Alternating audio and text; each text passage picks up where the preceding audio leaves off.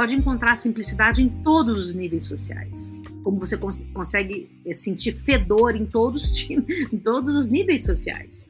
Então, a gente tem que tirar isso, essas máscaras que a gente põe de convivência humana e realmente olhar para o outro e falar o que, que, eu posso aprender com você. Né? Não é o que, que eu vim trazer para te ensinar, né? é o que, que eu posso aprender com você. Então, aprendendo isso, como é que você traduz né, para uma outra tribo ali da frente, né? E assim a gente vai trocando emoções, sentimentos, né?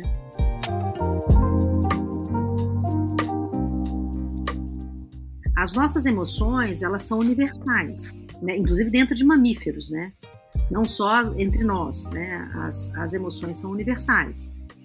Essas sete emoções universais, que foram as emoções mais estudadas até hoje, e que são consideradas sete emoções universais, né, que é alegria, tristeza, medo, nojo, surpresa, raiva e desprezo, que foram estudadas pelo Paul Ekman é o cara mais ovacionado como psicólogo até hoje, foram criando trilhas de interesse para mim. Então, para eu estudar sobre alegria, eu fui estudar sobre o que é felicidade, sobre tristeza, o que é felicidade, o que é depressão, o que é tristeza.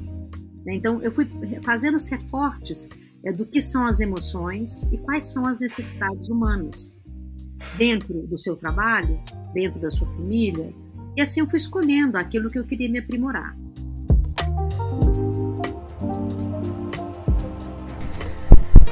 Uhul! Bora! Vamos viajar.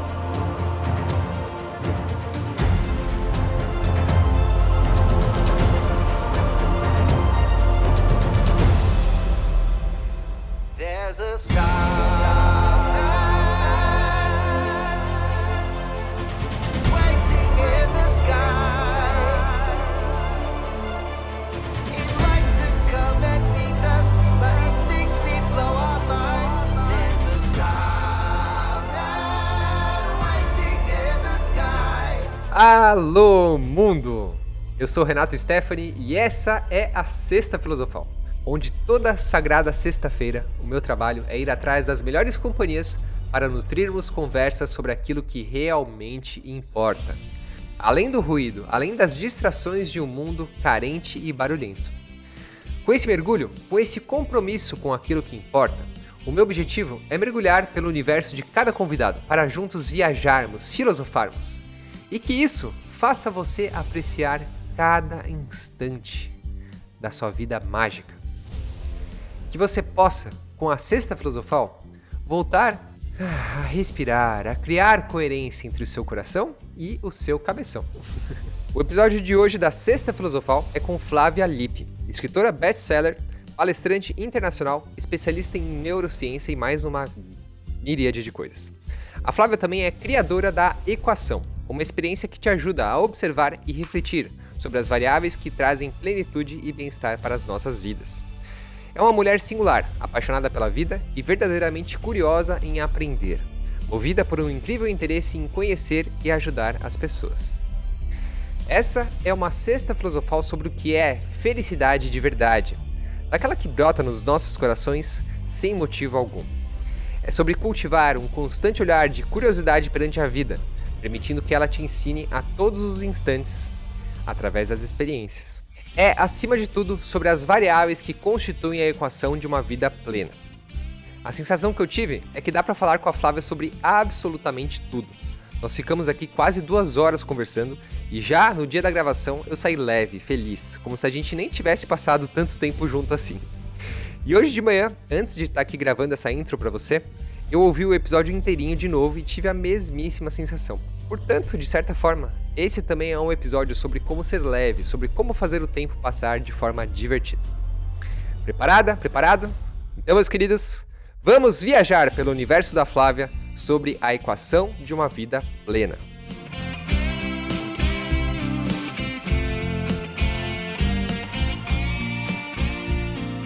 Perfeito, Flávia querida. Bem-vinda à Sexta Filosofal. Muito obrigada. Eu vou adorar ficar filosofando hoje. Olha, que se deixar, vamos longe aqui. Vamos, vamos fazer logo um podcast de um dia. Nova tendência, um podcast de um dia.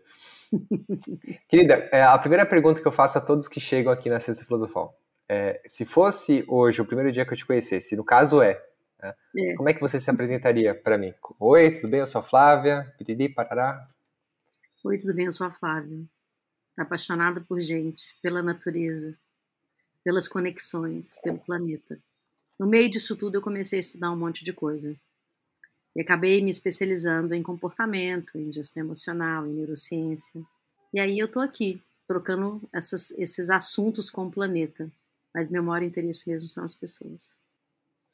Eu, procurando um pouquinho sobre você, eu vi você falando que você é o tipo de pessoa que gosta de andar de metrô e de ônibus só para falar com gente, é isso mesmo?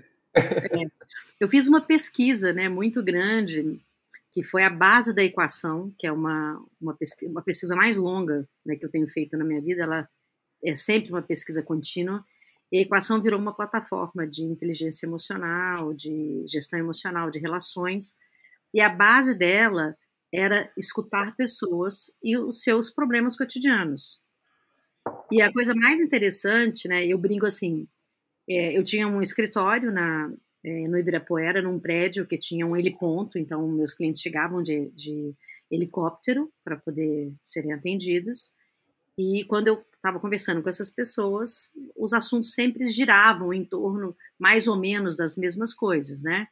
É, problema com família, problema com saúde, problema com dinheiro, problema com trabalho, né? Assim, os assuntos sempre giravam em torno disso, né?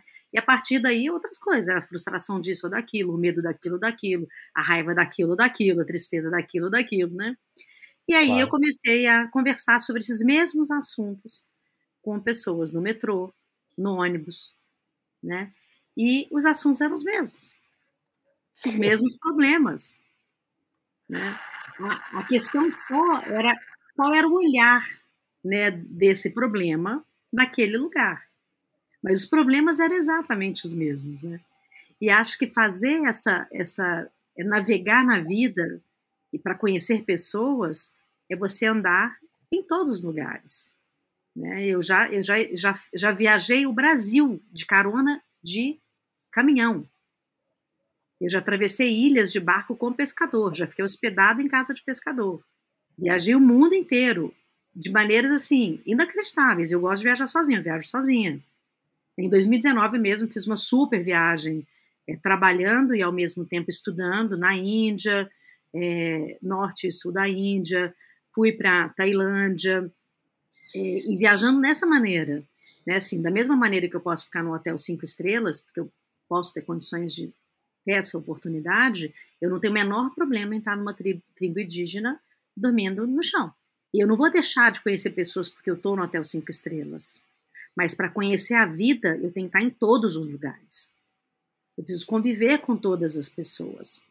O meu recorte não pode ser o recorte de um único lugar. Conhecer gente, falar com gente, estudar gente, é estar com gente. Né? Então, assim, é, eu percebo até assim no cotidiano né, da minha vida, assim, é, eu tenho relações com as pessoas que trabalham comigo, tem pessoas de anos que nem não trabalham mais comigo, como por exemplo é uma pessoa que trabalhou na minha casa durante muitos anos, morou na minha casa comigo. Eu criei o filho dela. É, ela não trabalha mais comigo, mas eu ligo para ela, eu sei o que está acontecendo com ela, eu converso com ela, com o meu jardineiro, que foi meu jardineiro há 10 anos. Assim, eu continuo tendo relação é, humana de convívio e de conversar com pessoas que passaram pela minha vida em qualquer nível social que elas tenham. Né? Eu não estou dizendo para você que existe é, é uma, uma relação igual com todos, porque até não tem nenhuma, nem se você está num nível social só, uns ficam mais amigos, outros menos amigos, outros são pessoas que você respeita, que você convive, mas a relação humana, ela existe na, assim, é, quando você pode ser genuíno mesmo. Né? Ninguém nunca me julgou, assim, é, eu fiquei muito tempo na Amazônia, né? Eu tinha uma ONG muito grande, né? Que frequentava na Amazônia, a gente atendia o povo ribeirinho, os indígenas, né? Isso foi durante muito tempo. Chamava Brasil Visão 2000. E a gente fazia cirurgias de córnea, era uma coisa assim muito profunda lá. Toda vez que eu chegava, ninguém nunca me perguntou de onde eu veio, não, de onde, ela vem. Ninguém, ninguém nunca perguntou isso. Todo mundo, quando eu chegava, não, ah, que bom que você veio, não sei o quê. Eu era igual a eles. Eu chegava igual a eles. Eu chegava no barquinho e conseguia entrar na, num riozinho deste tamanhozinho eu ia andando, atravessando a mata. dormi muitas vezes em árvore. Né? Então, assim, se você tem esse desprendimento de quem eu sou, né, você não é nada. Você não é nada, cara. Você é, você é suas emoções, você é o seu comportamento, você é as escolhas que você faz, você é as, como você ouve o mundo. E ouvir o mundo não tem que estar no helicóptero para ouvir o mundo. Né? Você vai ouvir o mundo na hora que você estiver no mundo, onde quer que seja. E você cria coisas incríveis. E quando você começa a fazer isso, né, eu atendi um casal, por exemplo, é um casal russo que morava é, na Indonésia. Esse casal tinha um problema de casal igualzinho da minha vizinha igualzinho do bilionário que eu atendia, igualzinho do CEO, igualzinho do fulano. Idêntico. É um casal russo que morava na Indonésia, entende? Então, assim, quando você se dedica a ouvir o outro, você percebe que nós somos literalmente iguais. E os nossos medos são iguais, nossos problemas são iguais, nossos desejos são iguais. Só existe uma mácula é, da grande diferença disso. Né? E aí tem outras coisas que entram, né? A questão financeira, enfim, mas a nossa, as nossas emoções, elas são idênticas. Nossos sentimentos eu, são muito parecidos. Eu adorei a hora que você falou que para você conhecer a natureza humana, você entender o mundo, né? Como você fala, sua paixão pela natureza, pelo universo, pelas pessoas, você precisa conhecer todo mundo, você precisa estar aberto, você não precisa fazer um recorte. E aí entra uma questão importante, né? Qual que deve ser o nosso comportamento, qual que deve ser o nosso olhar para o mundo para não entrar no recorte que já é imposto a todo momento dentro de nós, seja pelo algoritmo do YouTube que só mostra para gente o que a gente quer, o Instagram, né, é, um, é um movimento que pelo, pelo próprio modo como a gente é consumidor dessas grandes plataformas, a gente já é recortado e isso exponencializa às vezes um, partes da nossa personalidade que nem são nossas, né? Ai, eu vou te falar que, que são muitas escolhas para a gente não viver num recorte. Eu, por exemplo, não tenho televisão em casa e nunca tive. Nunca tive televisão em casa. E trabalhei em televisão durante muito tempo. Então, mesmo trabalhando em televisão, eu não tinha televisão.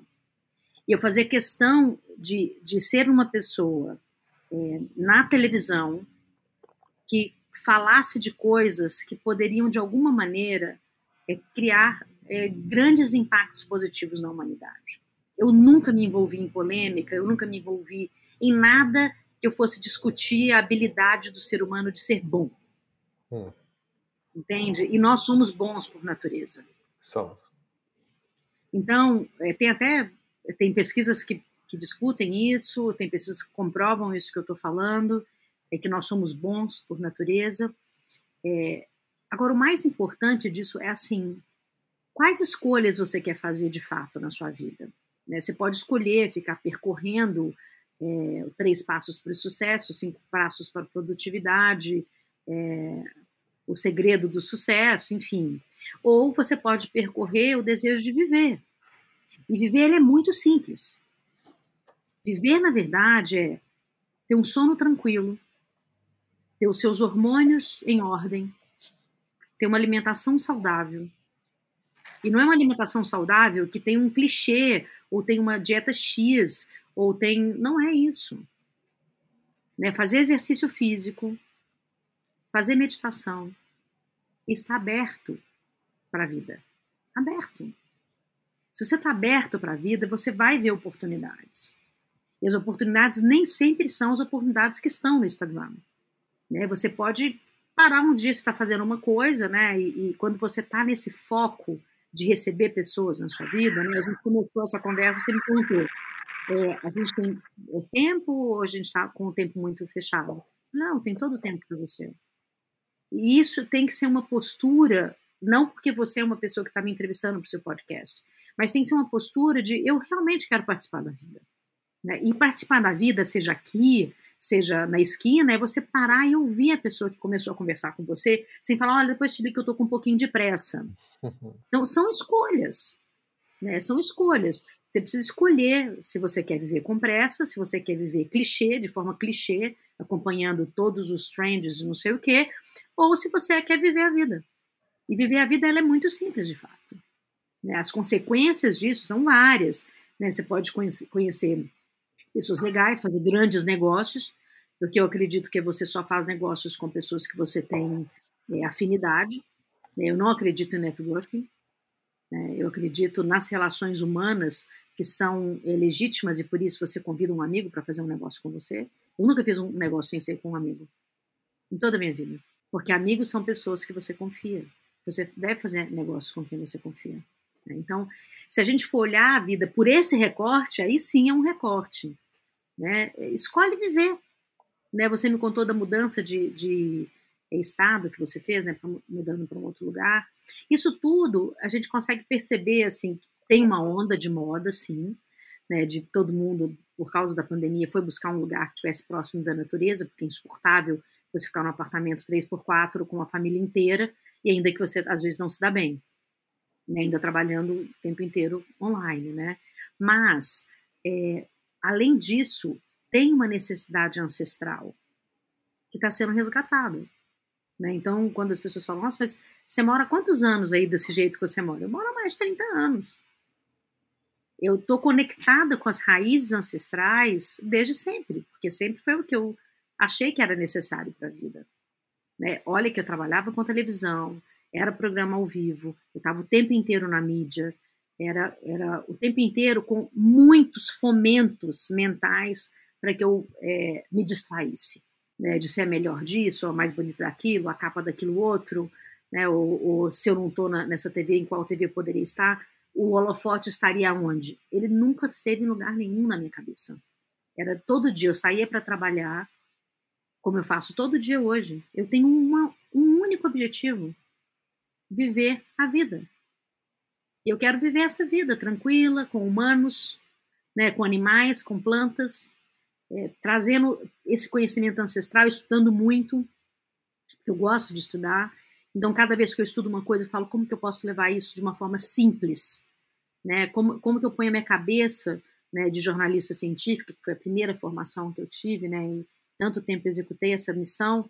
Como que eu posso é, simplificar tudo que é complicado para ficar bem simples, para qualquer pessoa entender? Olha, você sabe que eu ouvi uma coisa muito interessante de um aluno dentro da minha plataforma. É uma plataforma simples, foi construída muito na raça mesmo, assim, para poder atender. É, durante a pandemia, nós atendemos 3 mil pessoas gratuitamente com inteligência emocional nas comunidades ao redor. E tinha uma pessoa de uma comunidade do Nordeste que é, era semi-analfabeto eu pensei como que eu vou passar essa informação para essas pessoas. Tem neurociência, tem hormônio, tem timing, tem tanta coisa. Né? Como que eu vou passar para uma pessoa semi-analfabeta essa informação? E tinha um analfabeto também. E aí, para minha surpresa, tem muita tem mais de 200 horas gravadas e eu dou uma aula ao vivo, uma vez por mês, conversando com as pessoas, trocando ideias, fazendo uma mentoria ali. E aí, numa das aulas ao vivo, ele virou para mim e falou assim: Eu preciso te falar uma coisa. Eu falei, claro, achei que era uma dúvida. Ele falou: Olha, eu quero te falar que eu sou. Esse era o analfabeto. Eu sou analfabeto. E eu entendi tudo até agora. Você simplificou as coisas que eu nunca achei que eu fosse capaz de entender.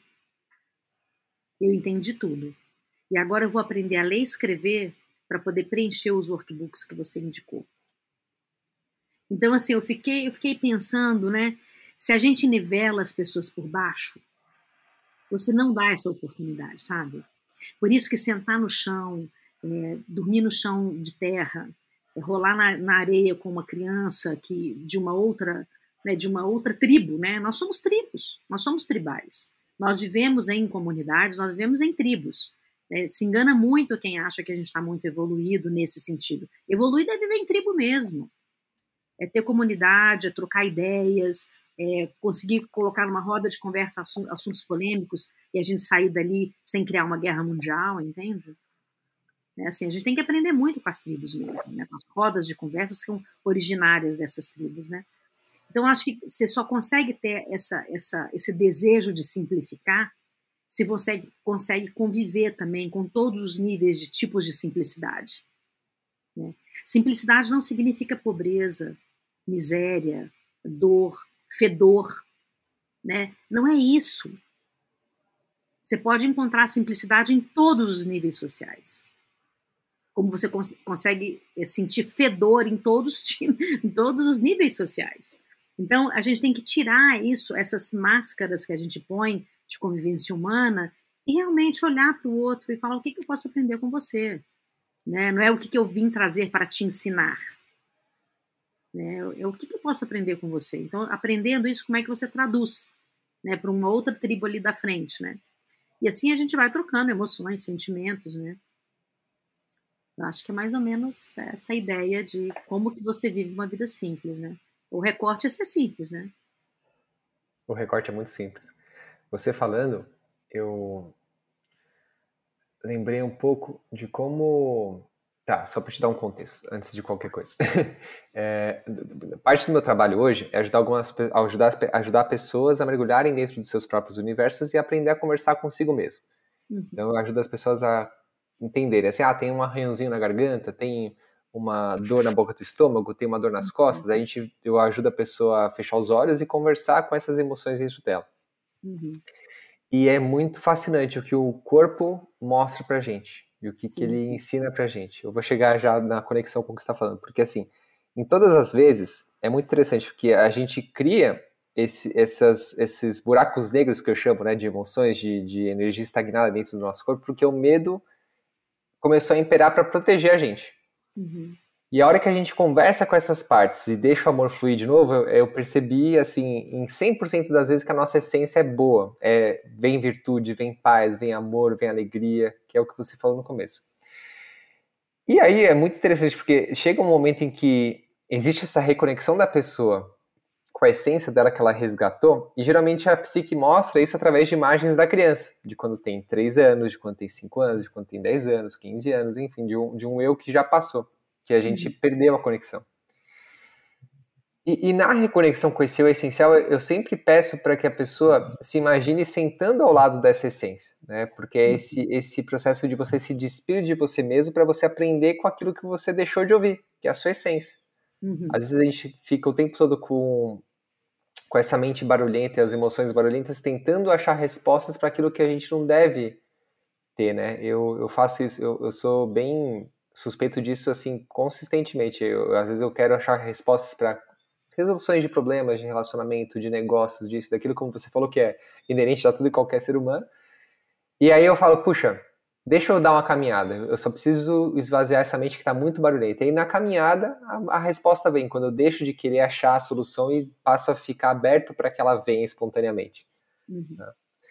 É, e, e, eu fiquei muito interessado em como você falou que mesmo trabalhando com uma mídia tão barulhenta, tão é, cheia de estímulos como a televisão, você conseguiu observar onde estava a distração e se manter na, nessa essência. Você tem alguma coisa que você percebe que você observou dentro de você que era inerente a esse processo, tipo, que era espontâneo, natural? Eu acho que... Para não entrar na distração? nós somos um, um, um composto, né? O nosso ser ele é feito não só do, do, nosso DNA, mas também dos nossos ancestrais, né? É, uma coisa eu acho linda na Ayurveda, né? Eu sou formada em medicina Ayurveda, fui para a Índia, estudei lá muito tempo. É, qual é a conexão do, do seu nascimento, é, o que vem no seu nascimento, né? É, com o planeta que você vive e você Estar tá sempre conectado com isso é muito importante. Segundo a minha mãe, segundo as coisas que eu vejo desde a minha, desde a minha infância, ela fala que eu sou assim desde muito pequena. Né, que eu sempre tive muita conexão é, com a natureza, com o silêncio, eu sempre fui muito silenciosa, então sempre, sempre tive muito essa conexão. E claro que com isso eu fui aprimorando o meu olhar para o mundo também. Né, observar o mundo, né, como que o mundo reage, e como eu reajo ao mundo e tudo. Claro que eu passei por, igual todo mundo, por descobertas emocionais e comportamentais, né, como todo mundo. Tive grandes desafios também. Mas eu acho que, que é, o segredo, independente de como eu nasci, como eu fui criada, eu fui criada é, nas montanhas de Minas, né, assim, é, o mineiro já é também assim mais interior, né, assim, de olhar mais para dentro, né, você vive em vales, né, é, meu pai é psiquiatra, minha mãe é artista plástica, Então tem um olhar para a vida também que é impossível meu cérebro ser preto e branco, né? Meu cérebro é colorido, né? Ele tem muitas nuances aí de entendimento de mim. Mas eu acho que sem, sem pegar toda a raiz, né, de como eu fui preparada para viver, que eu acho que isso tem grande importância também, é, tem a questão das escolhas mesmo. Né? Eu poderia escolher ir para outro caminho. Né? Eu poderia escolher é, ter uma hiperexposição e, e ser dependente dessa exposição. Eu poderia escolher isso, por que não? Independente de como eu fui criada. Né? Então, é, o, o, aprimoramento da escolha a gente faz na vida, ele está muito relacionado também com a sua inteligência emocional, é, com as, os seus valores, né? Assim, eu, eu, me lembro, assim, muitas pessoas comentando comigo, né? eu conhecia todo mundo da televisão. Eu conhecia o jardineiro, eu conhecia o segurança, eu conhecia o cara que, que arrumava o maquinário, né? eu conhecia quem puxava o cabo, eu conhecia todo mundo, sabia pelo nome. As pessoas me cumprimentavam pelo nome eu sabia o nome de quem eu estava cumprimentando. Mas isso é, é uma escolha. Eu poderia nunca ter escolhido nenhuma dessas relações e saber só aquelas pessoas que me, me, me levariam para cima. Né? Então, são escolhas. Né? Tem personalidades que escolhem coisas diferentes, mas são escolhas. Né? Então, quando a gente é, começa a, a até essa, esse trabalho que você faz, né, de interagir com essas emoções e, e achar isso, né? Uma coisa que eu, assim, eu fui muito, sempre fui muito apaixonada por filosofia, né? Estudei inclusive filosofia na Grécia, estou apaixonada. Me apaixonei muito por Sócrates, sou apaixonada pelos pré-socráticos, muito mais, aliás, do que por Sócrates, mas por Sócrates eu me dediquei a estudar a maiêutica, né, que é a parir, parir o, o, a ideia, né, você deixar nascer uma ideia, né, e a maiêutica significa dar parto, né, é, parir as ideias. E uma das coisas mágicas de você parir ideias e de você usar a maiêutica na vida é você saber fazer perguntas. Então, muitas pessoas falam para mim, nossa, mas é, como é que você toma uma decisão? Perguntando. Eu não tomo uma decisão sabendo ou esperando uma resposta. Eu me habilitei a fazer perguntas. Eu tenho uma série de livros, são 13 livros, cada um tem 100 perguntas. Eu tenho 13 livros e 8 best-sellers. Todos os livros em caixa e cada um tem uma pergunta. O meu editor fala que eu inventei o Twitter antes do Twitter. Ninguém, escreve, ninguém, sabe, ninguém lê no Brasil, né? É muito difícil as pessoas lerem no Brasil. Eu já tinha um livro publicado normal, eu falei, nossa, ninguém nunca vai ler esse livro porque tem 200 páginas, 300 páginas. E aí fiquei imaginando como é que eu ia escrever um livro que as pessoas lessem. E aí foi que eu criei a ideia de escrever o livro em ficha mesmo. Então são 100 cartas, cada carta tem ali um, um, uma pergunta que é um insight. Mas por que, que eu estou te falando isso? Porque se você quer de fato achar um recorte interessante para sua vida, ou a pessoa tem que achar alguma coisa dentro dela, é só perguntando. Ela vai perguntar para ela, ela pode perguntar para você, mas é só perguntando. Mas a ideia de perguntar para a gente mesmo esclarece muito, muito. Porque quando você pergunta para você, você não está seguindo nada. Né? Você está perguntando e dando a oportunidade de você se ouvir com uma outra pergunta que pode surgir. O maior número de perguntas que você fizer, maior vai ser sua trilha emocional é, e abrir oportunidades de você ver como que essas emoções podem interagir com você no mundo. Né? Isso, eu não vou dizer que isso é a melhor técnica ou isso é o que você deve fazer para ter sucesso, mas eu acho que re, re, resolve grandes problemas é, com esse olhar ancestral. Né? Assim, como que uma pessoa que vive no, no alto de uma montanha ela vai resolver uma, um problema. Ela não vai buscar na internet, ela não vai dar um Google, ela vai sentar na beira do rio ou no alto daquela montanha e ela vai conversar com a natureza, né? E a meditação, é, que também virou uma moda hoje, que eu adoro quando vira moda coisas boas, né? Porque aí a gente começa a poder falar mais sobre isso, né?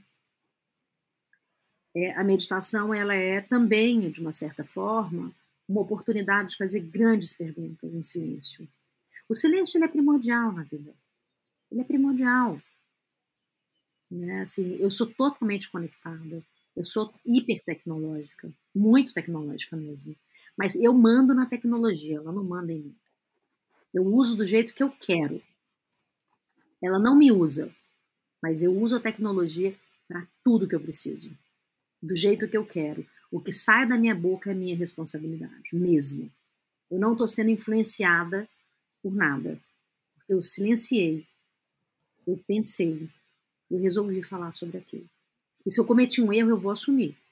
Eu cometi um erro quando eu falei sobre isso desta forma. Deveria ter repensado. Entende? Mas é total responsabilidade minha. Isso é uma coisa que eu acho interessante hoje, é que eu não vejo muito. A responsabilidade do falar, a responsabilidade do fazer, ela está sendo terceirizada. Desde a infância, de mães que terceirizam a educação dos seus filhos, né? colocam na escola e cobram da escola não ensinar é, o básico do currículo, né, matemática, etc., que é obrigatório, mas cobram da escola educar o seu filho.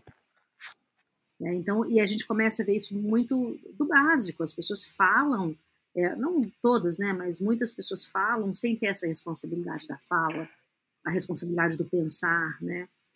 Por isso que o pensamento crítico é tão importante. Está aí, né, Sócrates com a sua, com a sua maiêutica mostrando um caminho para o pensamento crítico, né, fazer perguntas, se inspirar em fazer perguntas e ouvir as perguntas dos outros, né?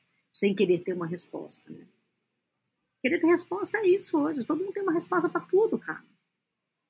É especialista disso, especialista daquilo, entende? É uma coisa a se pensar.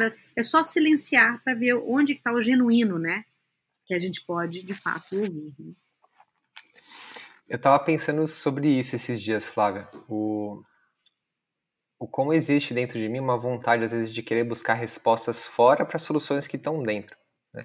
Então, por exemplo, eu, eu, comecei há algum tempo atrás a estudar bastante sobre educação financeira, dinheiro, não sei o quê. Uhum. E teve uma hora que eu comecei a parar de ir atrás de conhecimento e falei, tá, e se eu só acessasse esse o mais essencial e escrevesse a partir de lá o que, que é o dinheiro para mim? Uhum em vez de ler um livro de uma pessoa falando que é dinheiro para ela, né? Sim. Eu escrevesse o que é dinheiro para mim. Cara, como funcionou, né? E eu comecei a adotar isso sobre vários aspectos. Eu falei, cara, se todo mundo tivesse essa capacidade de escrever, vai, seja um livro, seja um artigo, escrever qualquer coisa, ou fazer uma arte, qualquer coisa que seja para se expressar sobre o que, que é aquela coisa para si, em vez de buscar conhecimento fora. E eu achei o máximo o seu perfil, porque você falou que seu primeiro, sua primeira formação foi jornalista científica, mas você também estudou filosofia na Grécia, Ayurveda na Índia. O que mais você estudou? O que mais tem debaixo do capô dessa mulher renascentista? Meu Deus, eu fiz mais, eu fiz seis pós-graduações. Comecei o mestrado e aí eu abandonei o mestrado é, porque eu achava que o pedágio era muito caro, sabe? o pedágio do saber ali, daquela maneira, era muito caro. Então, os recortes que eu fui fazendo, que eu fui estudando, eu vou te explicar a trilha, né? Que as pessoas falam, ah, é de tudo é de tudo. Não é de tudo, é de tudo que o ser humano me pergunta sobre. Ótimo. Então, assim, é, o recorte da nossa dor é mais ou menos aquilo que eu falei, né? Assim, é, problemas com família, problemas com dinheiro, problemas com trabalho, problemas com relacionamentos, problemas com saúde. Está sempre muito dentro disso. As nossas emoções, elas são universais, né? inclusive dentro de mamíferos, né? não só entre nós, né? as, as emoções são universais. Essas sete emoções universais, que foram as emoções mais estudadas até hoje, e que são consideradas sete emoções universais, né? que é alegria, tristeza, medo, nojo, surpresa, raiva e desprezo, que foram estudadas pelo Paul Ekman, é o cara mais ovacionado como psicólogo até hoje, foram criando trilhas de interesse para mim. Então, para eu estudar sobre alegria, eu fui estudar sobre o que é felicidade. Sobre tristeza, o que é felicidade, o que é depressão, o que é tristeza. Né? Então, eu fui fazendo os recortes é, do que são as emoções e quais são as necessidades humanas dentro do seu trabalho, dentro da sua família. E assim eu fui escolhendo aquilo que eu queria me aprimorar. Eu até é, nem acho que esse é o melhor caminho, é porque eu gosto de estudar. Como eu gosto de estudar, eu acabava, na hora que eu vi, eu estava fazendo outra pós-graduação. Estava me especializando em uma coisa que tinha a ver com aquela dor, né, o medo, o que fosse, né. E o jornalismo, na verdade, que foi a primeira formação, eu só fiz o jornalismo porque eu tinha a ideia de que com ele eu conseguiria transmitir em larga escala, porque na época o que a gente tinha era televisão, eu realmente eu sempre tive uma capacidade de comunicação que facilitou isso para mim. Eu falei, Eu vou fazer jornalismo porque eu vou aprender as técnicas necessárias para atingir o maior número de pessoas para eu falar de sustentabilidade e é, bem-estar. E foi essa a ideia. Né? Então, assim, sempre foi uma ferramenta para eu traduzir melhor algo que eu estou vendo que está acontecendo. Quando eu crio uma palestra, por exemplo, eu posso criar a quatro mãos com quem está me contratando, mas como que eu faço o recorte de interesse? Quais são as necessidades humanas pelo ponto de vista da ONU, pelo ponto de vista do Fórum Econômico Mundial e pelo ponto de vista da pessoa que eu conversei no ponto de ônibus. Quando eu, eu, faço, eu escuto tudo isso, eu consigo ver para onde a humanidade está indo e quais são as necessidades que eu posso discutir em qualquer ambiente. Outro dia eu perdi uma, uma oportunidade de fazer uma palestra, um grande evento, inclusive. O evento era de tecnologia, é bem masculino, inclusive. E aí ele falou assim para mim, mas o que, que você poderia falar no evento de tecnologia? Ele, foi ele que me procurou.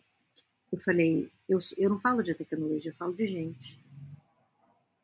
Aí ele falou, mas a gente fala de tecnologia. Eu falo, mas para quem? Ué, para quem consome te tecnologia. Eu, gente, isso ainda é um, é um estranhamento, né? Não, vamos falar de tecnologia. Não, vamos falar de humanos utilizando tecnologia. Vamos falar de humanos investindo dinheiro. Vamos falar de humanos sendo tratados com terapias ancestrais ou complementares, humanos indo ao médico. Né? Não vamos inverter as coisas. Né? Nós é que somos as pessoas que precisamos dessas coisas que nós criamos ou que foram recriadas. Né? Que eu vejo hoje, por exemplo, né? o banho gelado, que virou a maior moda, né? o banho gelado. O banho gelado é ancestral. Eu aprendi o banho gelado no Nepal com monges. Aí o cara vem e fala que é uma coisa que ele inventou em Austin ou no Vale do Silício. Entende? Tem hora que eu, eu brinco, assim, eu dou umas risadas de vez em quando, tipo assim, olha que eu vou contar de onde veio. Porque é tanta imaginação de que nós somos capazes de criar tudo, recriar nada. Nós somos capazes realmente de criar um monte de coisa, mas a gente não cria nada sem recriação. Porque nós temos ancestrais, nós temos uma tecnologia humana brilhante, é só a gente resgatar. Eu vi, acho que anteontem no Estadão, uma matéria falando que descobriu-se que a jornada é, de 8 às 17 não funciona mais. Eu, ah, Ah, tá porque isso é uma novidade. então, assim, são coisas tão interessantes. Nós temos é. uma ciência para isso, que é a cronobiologia, que fala sobre os horários do nosso corpo, dos antídotos que a gente pode criar para conviver com. O nosso corpo funciona com Sol e Lua. Não tem nada de místico ou de bicho grilice nisso. Sim, nosso sim. relógio biológico ele funciona, ele é um cronótipo e funciona a partir da luz do sol e da, da lua. Ele acorda e dorme. Não tem novidade. Tem reconhecimento e observação sobre o ser humano. Então, acho que todos os assuntos, todas as nossas dores, elas partem de vamos olhar como nós, nós funcionamos. Nós somos seres emocionais e hormonais com hardware super antigão, com software novo rodando nele. Não tem como você meter um software novo é, sem você entender aonde é que isso vai deixar de rodar. Porque o hardware é o mesmo. De milhares, milhares, milhares de anos. Nós somos ancestrais. Então eu gosto muito assim da ideia de resgatar a meditação, resgatar as terapias ancestrais, resgatar morar perto da natureza, resgatar ter horta em casa. Isso é essencial. A gente está demorando muito para poder fazer esse resgate. E agora a gente começou, por causa da pandemia, a gente deu uma, uma avançada gigante nessa ideia. Né? Então, o que a gente precisa fazer agora é largar de ser é, o expert, entendeu? E ser o resgatador. Ah, eu vou te contar uma coisa que eu resgatei de uma tribo que eu conheci. Vou te contar uma coisa que eu resgatei dos ancestrais. O que, que tem você ter resgatado o conhecimento? Por que, que você tem que ser o criador de um conhecimento do nada? Né? O compartilhar conhecimento é o resgate. há séculos, né, 5 mil anos antes de Cristo, conhecimento era para amparar, era mestre para discípulo, era oral. Ele tinha que ser fidedigno aquilo, não podia esquecer. Porque ele tinha que passar para frente como ele ouviu. Né? Aí, de repente, você imagina se todo mundo fizesse isso? Eu ouvi isso, mas vou dar uma mudadinha e falar que eu que criei. Que é o que todo mundo faz hoje. Põe um nomezinho bonito, trending na moda, com palavras-chave. Então, eu adoro isso, eu adoro. Eu fico e falo, gente do céu, mas não, precisa, não complica. Simplifica. A vida ela é simples. A gente complica mesmo, porque a gente é complicadinho também. Na verdade, a gente não é complicado, a gente é bem complexo, né? As nossas emoções são muito complexas, né? Então a gente fica navegando ali. E, e mas assim, Flávia, você que eu, eu, tô bem. Eu adorei a, o começo da nossa interação hoje. Foi quando eu te mandei o link, né? Pro, pro, pro podcast hoje. Falei que tinha que ser no Google Chrome e você já mandou assim: tipo, ah, não, o, o eu uso Mac, o, o Chrome no Safari não funciona tão bem, eu só uso o Safari. E eu achei, puxa, que resposta legal, que resposta de alguém que foi, testou, observou e realmente simplesmente não deixou lá no computador só pra, porque é bom ter em casa de não sei o que, né? Deletou. Uhum. Eu achei o máximo isso, eu achei muito legal essa nossa interação no começo. E de alguém que, que vai, que investiga, que usa a tecnologia, é, de que de se observa, né? Eu acho que a tecnologia é fantástica. Né? Eu, eu fico imaginando as primeiras tecnologias lá dos nossos ancestrais que usaram para, por exemplo, criar uma roupa, criar uma faca, criar uma pedra, e hoje isso foi se desenvolvendo de bilhões e bilhões de anos até a gente ter um dispositivo que transcende o tempo e espaço e a gente fala um com o outro, né? De São Paulo Sim. a Rio Grande do Sul. Eu acho isso o máximo. É, e, e nesse, nesse, nesse sentido, dessa tecnologia, desse uso, dessa observação é, dessas emoções, dessa equação do que é o nosso ser estar, né, que você coloca muito bem. Eu queria te perguntar o que, que é a equação, que eu cheguei a dar uma olhada, mas eu falei, não, eu quero ouvir da Flávia de fato o que, que é a equação, de onde surgiu, ok? Porque muito curiosamente, eu sou formado em engenharia mecatrônica. E um dos meus sonhos era criar um, um como se fosse uma equação. Né? Eu era uhum. fascinado pelos sistemas de controle na, na faculdade. sistema de controle nada mais é do que você modelar um sistema de acordo com as suas entradas e saídas para que ele funcione de forma ótima. Então, por exemplo, quando você liga um ar-condicionado certa temperatura 20 graus, ele vai funcionar de forma ótima para atingir a temperatura. Então, ele tem lá, sabe que a temperatura está 26 graus, e que vai precisar puxar mais água, vai precisar ajustar isso para chegar nos 20 graus, né? É, e eu imaginava sempre essas equações para o sistema de controle humano. E, e para você, como é que surgiu essa equação? Tem a ver com isso? Então, é, acho que a minha, passa, a minha é, paixão por tecnologia né, me levou a entender que a gente poderia criar equações na vida, né, por isso chamar certo. equação. Mas ela surgiu é, da seguinte maneira: esses meus passeios pela vida com as pessoas, eu quis entender é, o que, que, era, então, felicidade. E aí comecei a estudar, né, fui fazer é, estudos em universidades do mundo inteiro e, e, fui buscar essa resposta. E comecei a, a, a mapear quais eram os principais pontos de uma vida feliz. E aí encontrei uma vez é, pesquisas que falavam que X disso mais aquilo dava felicidade, que felicidade podia ser aquilo mais aquilo. Tem muitas pesquisas sobre felicidade, né? E, mas eu não me contentei com essas pesquisas, porque eu acho que buscar a felicidade é vago. E buscar a felicidade, ela é, não é uma coisa que me interessa, por exemplo. É, eu quero ter uma vida plena. E a vida plena, ela também tem tristeza. Sim, mas viver sim. em plenitude é uma experiência de viver, né? E aí falei, bom, sobre plenitude tem é, os conhecimentos ancestrais, né, as práticas contemplativas, é, mas o que, que tem na prática mesmo? Como que eu poderia... Até hoje as pessoas acham muito difícil quando eu falo, vem fazer equação comigo. Ela fala, o que, que eu vou é, receber lá? Você vai ter uma vida plena. Mas o que, que, é isso? Até hoje as pessoas falam, mas o que, que é ter uma vida plena?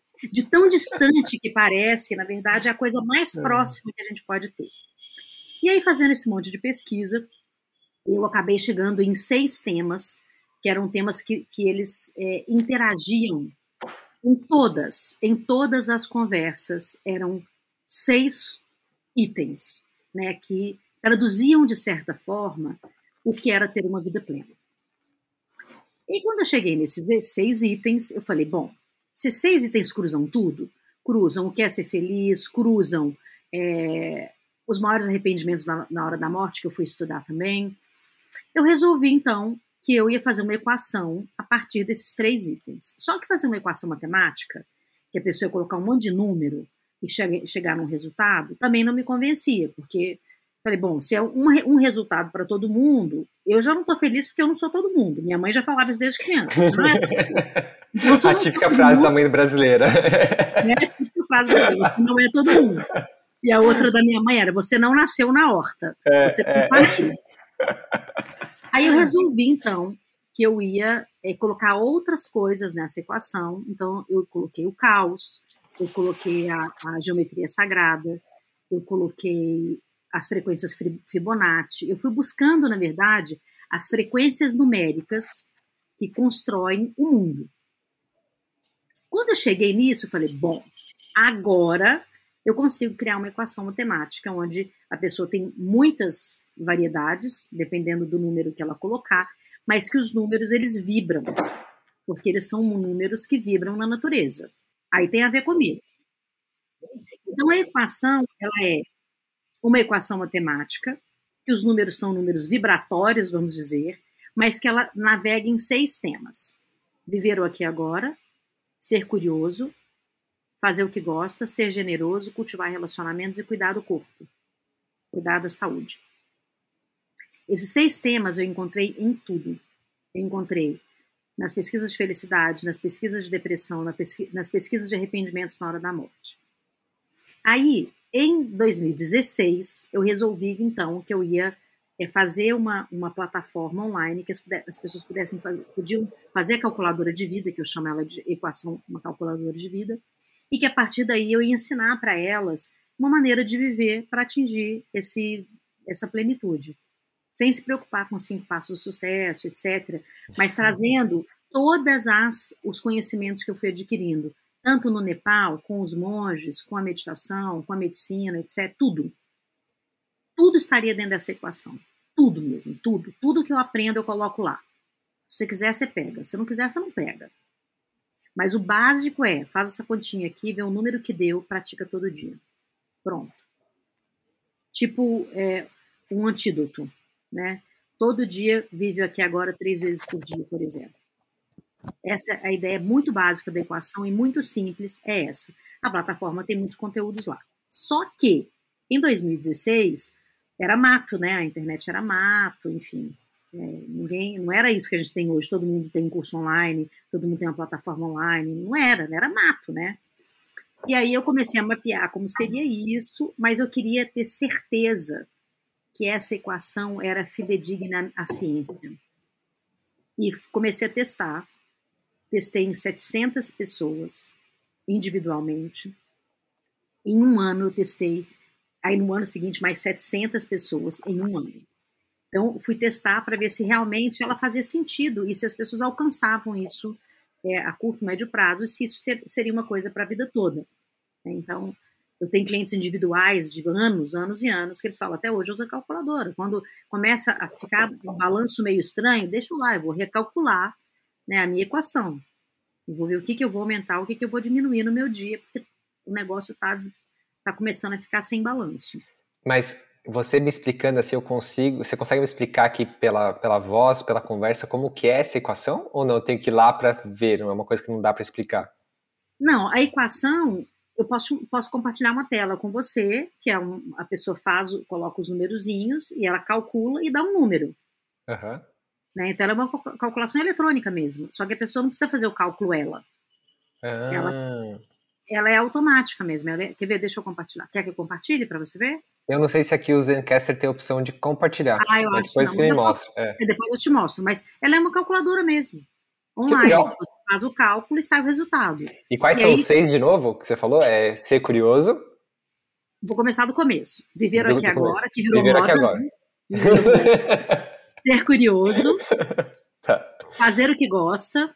Uhum. Ser generoso, cultivar relacionamentos e cuidar do corpo. E fazer o que gosta não é trabalhar com o que gosta. Fazer ah, o que ah, gosta. Que interessante isso. É ter um hobby, ter algo que você investe em você. Faz, é, trabalhar no que gosta, eu acho que é a maior armadilha do, do, dos tempos atuais, né, da geração Puta, Z. Que interessante. Para mim é a maior armadilha, porque você é obrigado a amar aquilo que você ganha dinheiro com. Entende? E às vezes não é, você não ama tudo daquilo que você faz. Né? É, o trabalho ele tem uma troca financeira que você precisa desse dinheiro pelo mundo que a gente vive. Você pode viver como eu vivo, que é parcialmente com dinheiro e parcialmente com troca, eu vivo dessa maneira. Né? Então, é possível, é possível, mas não é para todo mundo. Né? Não é todo mundo que consegue viver compartilhando e trocando, né? apesar do compartilhamento ter virado um negócio também. Você compartilha a casa, você compartilha o carro, você compartilha o celular hoje, né? Você pode alugar um celular da Apple, né? Você uhum. compartilha bolsas de grife, quem tem interesse disso. Você aluga uhum. uma roupa de grife, você... então você compartilha coisas. Mas o compartilhar natural mesmo é uma troca genuína que você pode fazer com pessoas e negócios, além do dinheiro que você ganha. Então, fazer o que gosta é ter um hobby. É ter um você hobby. Identificar, é, é você identificar qual é aquilo que, que te vibra e você faz aquilo, sabe? Mas é, mas é um hobby ou é, pode ser vários? Ou tipo, alguma Não, coisa que você ser... se dedique a se aprofundar naquilo? É, pode ser vários, né? Assim, eu sou uma pessoa que, de variedades, né? Assim, é, uhum. Antigamente eu poderia ser muito bem chamada de charlatã, assim, muito fácil. e da, mesmo, da mesma maneira que eu me, que eu me aplico a um, um curso dificílimo de entrar na Universidade de Harvard, eu me aplico a conversar com o lixeiro e fico horas lá com ele entendendo o que, que aconteceu, como é que ele, por que, que ele põe o lixo ali, para onde vai, com a mesma intensidade, né? Então, assim, é, eu tenho vários hobbies, assim, que eu gosto mais, mas, assim, o que eu mais gosto, por exemplo, é viajar e conversar com pessoas. Isso, para mim, é uma coisa, é um hobby, é um hobby. É um, é um hobby, hobby, é um estilo de vida, um jeito de é viver, um viajar e conhecer pessoas. É. Que e legal. Olha, imagina que eu já viajei de bolé de caminhão. De um caminhão para o outro. Eu conheci o Brasil inteiro. Norte, nordeste do Brasil inteirinho de caminhão. E onde era barco de um lugar para o outro, eu ia com os pescadores no barco. Nunca me aconteceu nada. Mas tem aí uma pegada também que, que até hoje eu viajo sozinha, não é, vamos combinar que não é a coisa mais segura do mundo viajar para a Índia sozinho. Apesar uhum. de que o Brasil é o terceiro lugar mais perigoso para mulheres viajarem sozinhas, né? Uhum mas nunca me aconteceu nada também. Claro que eu tenho técnicas, né, que eu já aprendi o que, é mais seguro, etc. Mas essa abertura também de, de você olhar o mundo com leveza te leva para pessoas mais leves também, claro. você fica mais seguro, eu acho. Sabe, também. E um vai te ajudando, né? Eu quero ir para um lugar, falo, não estou sabendo. Ah, mas eu vou. Então, posso ir com você? Pode, vem comigo. Quando você vê, eu estou de carona num, lugar, indo para um lugar na Índia, não sei aonde, entende? Eu nunca vou com uma, uma viagem totalmente programada. Eu só sei, o primeiro dia eu vou e fico no hotel. E a partir dali é que eu me organizo. Porque eu quero sentir mesmo. Eu posso daqui para uma cidade gostar dali ficar mais tempo ou entender que ali perto tem outra coisa, eu vou para aquela outra coisa. Não tem uma coisa, eu vou fazer a, tantas cidades, acordar tanta hora, tal hora, dormir tal hora. Não existe. Que daí vira, vira viagem fast food, né? Convenhamos. É horrível total, isso. Total. Porque aí você não aprende a cultura local, você não estuda com quem está lá. Não, você, você vira um negócio superficial, você vira um checklist de tirar foto para postar no Instagram. E eu nem, nem uso, pra você ter uma ideia. Dificilmente eu consigo postar alguma coisa. Hoje até me obrigo um pouco, né? Porque também trabalho, o meu trabalho tá lá também, tá no Insta, tá no LinkedIn. Claro. Né? Então uhum. também, às vezes, eu preciso divulgar também o que eu faço, claro. eu preciso falar sobre esses assuntos, né? Mas aí tem que, alguém tem que me lembrar. Flávia, você não falou nada, você tá viajando. Nossa, é mesmo. Aí eu pá, entendeu? Flávia, você tocou num ponto que me instigou muito, essa questão do trabalho, que você não precisa. Deve, você deve ter alguma coisa que você ame e não precisa ser necessariamente o trabalho. Uhum. Esses dias eu tava nessa investigação comigo mesmo, né? Tipo, cara, eu tava pensando assim, poxa, tá tudo bem com a minha vida, mas tô sentindo uma coisa aqui que tá. Não, tá, tá estranha, né? Eu, eu parei, como eu sempre faço, minha depuração na escrita. Eu sento, começo a pegar post-it, eu escrevo, faço ma um mapa da minha vida, né? A equação da minha vida também. começo a colocar coisas, eu começo a imaginar empresa, relacionamento. Né? Então, o que, que tá fazendo? Eu falei, caramba, aventura, tá faltando aventura na minha vida. Eu amo aventura. Às vezes que eu mais fico feliz, mais fico leve, mais sinto que estou em conexão com o cosmos é quando eu faço aventura. Aí esse final de semana fiz o. Sexta-feira a gente fez uma trilha só com homens, de noite, no meio da mata. Que delícia. Cara, gente. morrendo de medo no começo, tipo. porque Natural, tava. É, porque choveu um monte no dia anterior, tava a trilha inteira molhada, né? É um lugar que é mata selvagem. Cara, não aconteceu nada. Não apareceu nenhuma cobra. A gente viu um monte de aranha. A gente fez uma polenta, fez, fez uma polenta no meio do acampamento, comeu. Nossa, foi uma delícia. Foi nutritivo. A gente saiu daqui sete da noite voltou quase meia-noite e meia. Né? Então, eu falei, cara, é isso, né? Tipo, é o tipo de aventura que eu tenho que nutrir na minha vida. E às vezes a gente pensa que não, é, é a nossa mente preta e branca, ela fica só, não, é o trabalho, é o relacionamento, é o dinheiro, é isso. São múltiplos então, fatores.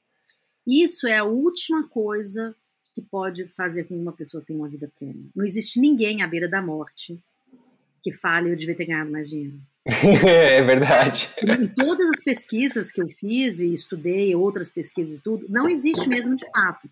E eu vou te falar como que eu comprovei a equação. Depois de pesquisar esse monte de gente, né, eu pesquisei mesmo, levei para o campo de pesquisa para ver se fazia sentido isso que eu estava fazendo, as pessoas preenchendo isso presencialmente. Depois fiz a, o experimento do, do online, né, para ver se ia ter o mesmo resultado, o que, que eu tinha que deixar de conteúdo ali, etc. Porque eu não estaria presencialmente trocando, né? Então, claro. o que, que eu estaria colocando ali? Em 2017, eu fui picada por chikungunya. E quando eu fui picada por chikungunya, eu fiquei muito ruim, muito ruim. E desenvolvi uma doença autoimune chamada Guillain-Barré. O Guillain-Barré, ele te deixa totalmente imóvel. Então, eu fiquei tetraplégica. Totalmente Sério? Sem falar, sem piscar, sem andar, nada. Totalmente Caramba. assim. Foi uma coisa. E fui para o hospital, né? Tem toda aquela história, como é que recupera ou não. Teve toda uma história até eu chegar no hospital, é, como eu fui atendida, é, como os médicos viram isso. Primeiro eles achavam que eu estava tendo uma AVC, então corre correndo que ela está tendo uma AVC, não sei o quê. E, e assim, o Guillain-Barré, eu fui para um hospital, são, são os encaixes né, da equação da vida, né? Eu fui para um hospital que é especialista em, em doenças autoimunes e é especialista em, em é, picadas de insetos, né? Até, até por exemplo, é, vírus, né?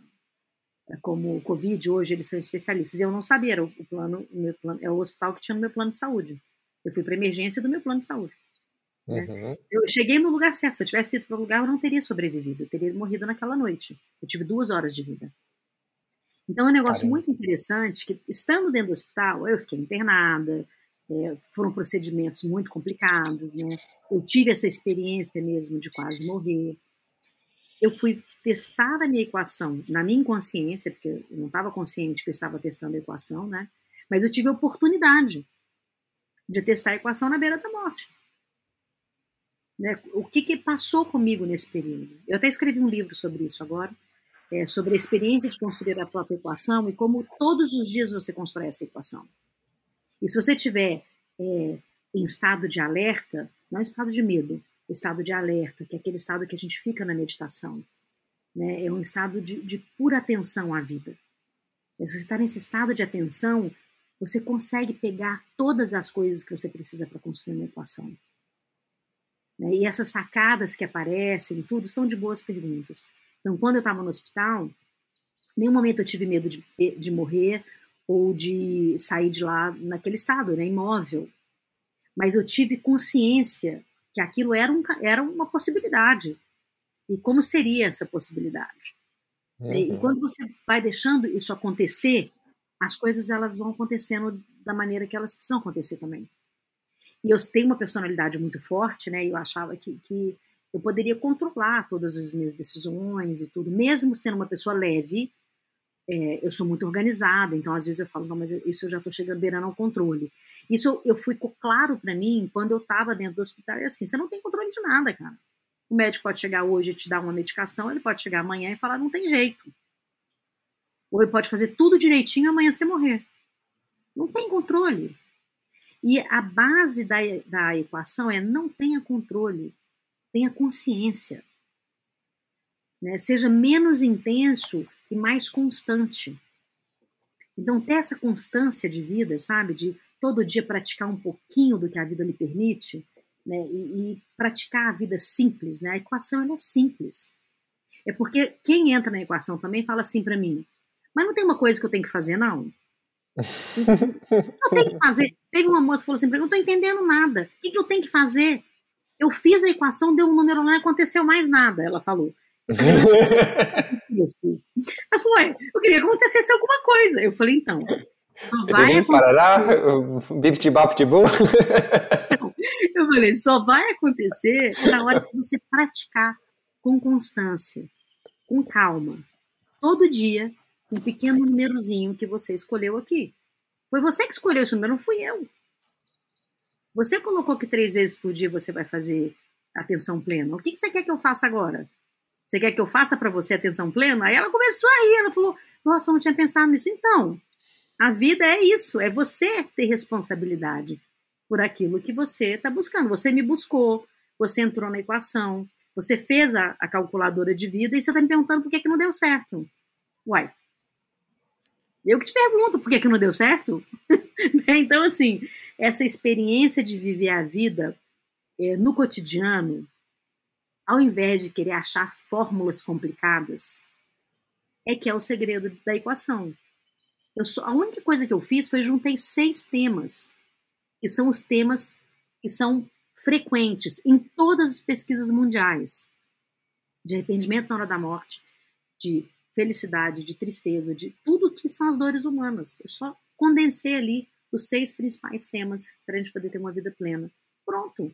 Agora vai e faz. Tem um monte de tema lá dentro que você pode aprender com isso? Claro, eu sou uma estudiosa, então vou colocar coisas lá para você. Vou colocar sobre cronobiologia, vou colocar sobre neurociência, vou colocar sobre meditação, vou te ensinar as práticas contemplativas que eu faço há tantos anos, né, assim, dentro dos monastérios, mas isso não é equação. A equação é você viver isso tudo, não você decorar isso tudo. Teve uma, uma outra situação que foi muito interessante, tem até agora um, tem um diploma, né, no, na equação, você recebe um diploma. Aí eu, conversando com a minha equipe e tudo, eles falaram assim, Flávia, mas todo mundo quer um diploma. Eu falei, tá bom, vou te dar um certificado que você sabe quem é você, então. É só isso que eu posso fazer. Você está entrando numa equação, é você. Então você recebe um, diploma que eu sei quem sou eu, entende? É, é isso, né? Porque eu vou te dar um Isso não é um curso, é uma experiência de viver. Você quer um diploma Eu Sou Experiente de Viver? Né? Então a gente criou vários diplomas ali de, de cientista de você, né? Que eu falo, você é cientista de você, se você sabe quem é você, tudo como funciona, você é cientista de você, então você está diplomado. Mas assim, é, é, muito interessante. A pessoa fica comigo um ano e meio dentro da plataforma. Tem gente que encontra comigo, sei lá, lá pelo oitavo mês, assim, nunca fez nada e assistiu uma aula, fala: Então, menina, sabe que eu entrei, mas eu não entendi o que, que eu tinha que fazer? Eu falei: Viver, por exemplo? então, é muito divertido, né? É. Essa, essa necessidade de ter uma coisa pronta para dar certo a sua vida. Flávio, vamos, vamos aprofundar nesse, nessa, nesse parênteses aqui. Eu acho que isso é muito interessante. Você falou várias coisas que me tocaram muito. Você falou não tenha controle, né? Tenha e, e viva com menos intensidade e mais constância. E a todo momento o mundo hoje parece que nos convida cada vez mais para euforia, para aquela paixão desregulada, para aquela coisa, para o estímulo, né? Para você faz o curso porque você tem que ter o carimbinho na bunda do diploma, porque uhum. você precisa é, viver sob estímulo o tempo inteiro, tanto que a gente perde até a própria noção de contemplação da natureza porque está o tempo todo preso nos estímulos que, na, na esperança de que alguma coisa possa, possa acontecer. Existe toda essa. Aí, claro, né, tudo que funciona com seres humanos vira todo um objeto de estudo. Então, por exemplo, agora eu não consigo só, mais só fazer um curso online, tem que ser um curso gamificado, tem que ter estímulo, eu não posso só ir no mercado para comprar meu pãozinho com manteiga, eu tenho que gamificar essa experiência, tenho que ter cashback, eu tenho que ter cara, onde a gente vai parar com isso, né? E, e por que que, esse, é, por que que essa busca da euforia ao invés da paz e da contemplação, do, do simplesmente viver em modo tela cheia? Então, é, se a gente for nas emoções universais, né, é, não existe uma euforia, existe uma alegria. Alegria. Né? A gente, é, de uma certa forma, começa a buscar os extremos quando a gente desconhece é, as verdadeiras emoções. Uhum. Então você precisa do extremo, né? Não basta você ser feliz, você tem que ser hiper feliz. Então você tem que ser um cara extraordinariamente feliz. Não existe extraordinariamente feliz. Entende? Isso já é a intensidade de algo que não faz nem parte da nossa contemplação de vida plena. Uau! É, então, tudo isso que, que vai para um caminho assim. É, do excesso da felicidade, vamos dizer isso. Porque uhum. se a gente for falar em termos é, científicos, se a gente for estudar a felicidade em termos científicos, nós temos dois tipos de felicidade. Né? Assim, se a gente for olhar para essa questão. Os dois tipos de felicidade, eles são felicidades, na verdade, que são é, opostas, vamos dizer. É, porque a felicidade, ela, você tem a felicidade eudamônica, né? E isso, isso é uma coisa assim que, antes de falar sobre os tipos de felicidade, deixa eu falar uma coisa interessante sobre isso. Por favor. Para a gente ser genuíno, né, aí que está a questão. Para a gente ser genuíno, a gente é, tem que saber como o nosso organismo vivo vive. Vou te dar um exemplo simples. Se a gente fosse viver todos os dias é, transando o dia inteiro e tendo orgasmo, a gente ia morrer. Porque o número é, de, de químicos e hormônios é, que a gente solta e a quantidade de energia que a gente gasta, o corpo não sobreviveria. Então, isso nem é genuíno, você entende? Isso, isso uhum, vai para um uhum. distúrbio. Uhum, perfeito. Não é um distúrbio social, é um distúrbio neurobiológico, é um, é um distúrbio é, emocional, é um distúrbio que o seu corpo não aguenta. Perfeito. Então, se a gente for falar das duas é, felicidades, a gente tem a felicidade genuína, que é a eudaimônica. O que, que é a felicidade eudaimônica? A felicidade eudaimônica é aquela que você é feliz é, sem precisar de estímulos externos ela é a base daquilo que nós somos e não daquilo que, que, aquilo que a gente consegue obter. Perfeito. Certo? Quando a gente vai é, para uma felicidade hedônica, é a felicidade que a gente tem que ter esse monte de coisa, o pãozinho gourmet, ou não sei o que, não sei o que, que é um prazer decorrente de estímulos que a gente recebe do mundo externo. Quanto mais você está longe é, de quem você é, mais você depende de estímulos externos. Uhum. E as nossas necessidades básicas, elas são eudaimônicas e elas são genuínas. Por isso que ser feliz é simples, não é complicado. Mas buscar a felicidade da forma que é vendida, você tem que ter uma felicidade hedônica, aí você tem que consumir muita coisa. Perfeito. Então, essa necessidade, inclusive, é, assim, tirando o fato que eu sou apaixonada por tecnologia, eu faço dela o que eu quero e não ela comigo. Perfeito. Então, eu coloco na tecnologia aquilo que eu preciso, mas não para alcançar a minha felicidade, mas para comunicar o estilo de vida que eu acho que pode ser genuíno e pode ajudar outras pessoas. Quando eu achar que não é necessário mais isso, eu não vou falar mais sobre nada. Quando eu fechei, por exemplo, é, os meus argumentos na área de sustentabilidade, e que foram muitos anos falando sobre isso, eu sou uma pioneira nisso. O Repórter Eco foi em 1990. Em 1992 a gente estreou o programa Vivo. Quando eu terminei esse assunto para o mundo, eu mudei de assunto. Não é porque eu sou inconstante, porque eu não levo as coisas a sério.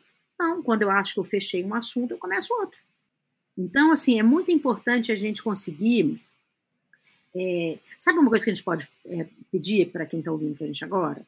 Para pensar e anotar as três experiências de felicidade que aconteceram hoje, no mês passado, no ano passado e na vida. E perceber em qual dessas, dessas felicidades que se encaixa. Na felicidade genuína, que é eudaimônica, ou na felicidade hedônica. Entende? Aí você vai começar a perceber como é que você está vivendo a vida. É tão simples. É tão simples. Até anotei então, aqui. Muito legal, adorei. Faz um exercício legal, né? Para as pessoas fazerem, elas Nossa. entenderem na prática o que eu estou falando. E quando adorei. você olha você fala, eu não tenho uma vida plena. Aí você uhum. vai lembrar de mim. A vida plena é uma equação simples com seis itens muito simples. Se você que praticar isso todo dia, você vai ter uma vida plena. Você não precisa é para viver aqui agora, você não precisa ter um bilhão de reais. Mas, claro, as pesquisas, inclusive em neuroeconomia, tem um número X, sim, que foi encontrado ali, que as pessoas viveriam mais felizes se elas tivessem esse número é, como base na sua conta, que é um número que pagaria o básico da vida, a saúde, a alimentação, uhum. a educação e um pouquinho de divertimento. Não é o divertimento, né, que tem que comprar uma coisa no metaverso, tá entendendo? Não é esse o divertimento. É o divertimento de passar a noite numa trilha com homens comendo angu de madrugada. É isso. Não tem preço. Não tem preço. Eu, eu me senti muito feliz. Eu, a gente estava lá é. sentado, né? Quatro homens lá, eu, o meu Horus, o Horus, meu cachorro, junto. Aí o Joso, meu amigo, ele fez a polenta, colocou lá em cima da pedra que a gente pegou no rio, jogou as areias fora da pedra, deu uma limpadinha, tacou a polenta em cima da pedra, assim. Deliciosa ficou. Aí colocamos ovo, queijo e todo mundo comeu. Comeu cinco, né? Eu, os meus três amigos e o Horus depois rapou tudo. Feliz da vida. A gente olhou um pro outro e falou, cara, isso é felicidade. O Joso falou, meu, Deve ter cinco pila aqui, comeu cinco. eu tô falando. Então, assim, agora, cultivar isso é uma intenção. Isso. E é uma constância. É uma intenção. Eu preciso, eu preciso, colocar como prioridade dentro de mim. tipo, não, eu preciso dessa aventura, eu vou colocar isso prioridade. É isso. Então, não vou me distrair. Essa constância, entende? Então, assim, tá bom. Ah, então hoje eu tenho que fazer uma aventura. Aí já mudou o negócio. Né? Mas se tem uma constante na sua vida, de você falar, eu acho que eu tô precisando encontrar com os meus amigos, eu acho que eu tô precisando Isso. colocar o pé na terra, eu acho que eu tô precisando Isso. dormir nas estrelas, eu acho que estou precisando de passear com o meu cachorro. Aí é a constância de você trazer uma aventura sem ela se tornar uma obrigação, uma obrigação de um checklist para te fazer feliz, entende? Perfeito, então, exatamente. Alguma coisa. Exatamente. É, então, tem, a gente tem que, talvez, mudar esse olhar, não é um checklist, o que, que eu estou fazendo para ter uma vida plena. Exato. Eu até falo isso para as pessoas na equação. Eu sintetizei em seis temas, porque eu fui pesquisando muito e descobri que isso são temas primordiais. Mas eu não quero que você fique todo dia preso a seis temas. Eu quero claro. que você inclua no seu cotidiano, de uma forma constante, temas que são importantes para que a gente tenha uma, uma vida plena. Né? E lógico que isso tudo é, como eu falei, nós somos seres biológicos, sociais e emocionais. Então, nós temos o sistema cognitivo, a gente tem nosso sistema hormonal, tem coisas que ajudam também a gente ter uma vida plena. E se a gente está todo desconcertado também, né, a gente, sabe, a gente tem que ter um estado de atenção plena para o nosso corpo, para os nossos sentimentos, para os nossos estados mentais, para os fenômenos que acontecem na natureza. Assim a gente vai ter, conseguir ter um equilíbrio cognitivo, um equilíbrio, um equilíbrio é, assim, físico e mental para poder ter essa busca, essa escolha sensata, né? Essa escolha de equilíbrio, né? Que a gente pode ter, que é uma escolha. Claro. É uma escolha. Deixa, deixa eu só também é, dar uma parte disso assim. É uma escolha se você está preparado para escolher. Né? Porque não é assim, você não faz sucesso porque você não sabe, porque você não escolhe, porque você não dedica. Não é isso que eu estou falando. Eu digo que é uma escolha se você tem tudo isso que eu estou falando. Porque se você não tem, você não vai conseguir fazer essa escolha. Então, claro, você tem que olhar coisinha por coisinha. De repente começa do básico. Nossa, minha alimentação não está legal. Então, como minha alimentação não está legal, os meus pets, né, que é o nosso sistema digestivo, eles não estão produzindo GABA o suficiente, que é um hormônio super importante para você ter tomar boas decisões. Ah, então talvez eu tenha que mudar minha alimentação. Não é nenhuma moda. Um, uma proteína, um carboidrato, um monte de verdura, um monte de legume. Acabou. É isso. Não estou falando para você ser vegano, vegetariano, é fazer é, jejum intermitente, fazer banho gelado, ficar de cabeça para baixo, nada disso. É, vai no, no, simples do simples do simples e ver o que, que você consegue com isso, sabe? E aí você vai evoluindo. Não, agora acho que eu tô, tenho que prestar atenção nos meus hormônios. Não, acho que preciso prestar atenção no meu sono. Hum, acho que eu estou fazendo um pouco exercício físico. Assim você começa a tomar decisão, boas decisões. Senão você vai de novo ir lá para aquele lado lá de uma felicidade que não é uma felicidade genuína. Que essa busca incessante também pela saúde, pelo bem-estar, pelo não sei o quê, pela alta produtividade, acordar às 5 horas da manhã. Gente, quem tem cronótipo de coruja nunca vai acordar às 5 horas da manhã. Para de obrigar as pessoas a acordarem às 5 horas da manhã. Né? A Carol, que é minha assistente, a gente trabalha junto há anos, ela é absolutamente noturna. A gente nunca encontrou. Porque ela começa a trabalhar, cara, meio-dia, uma hora.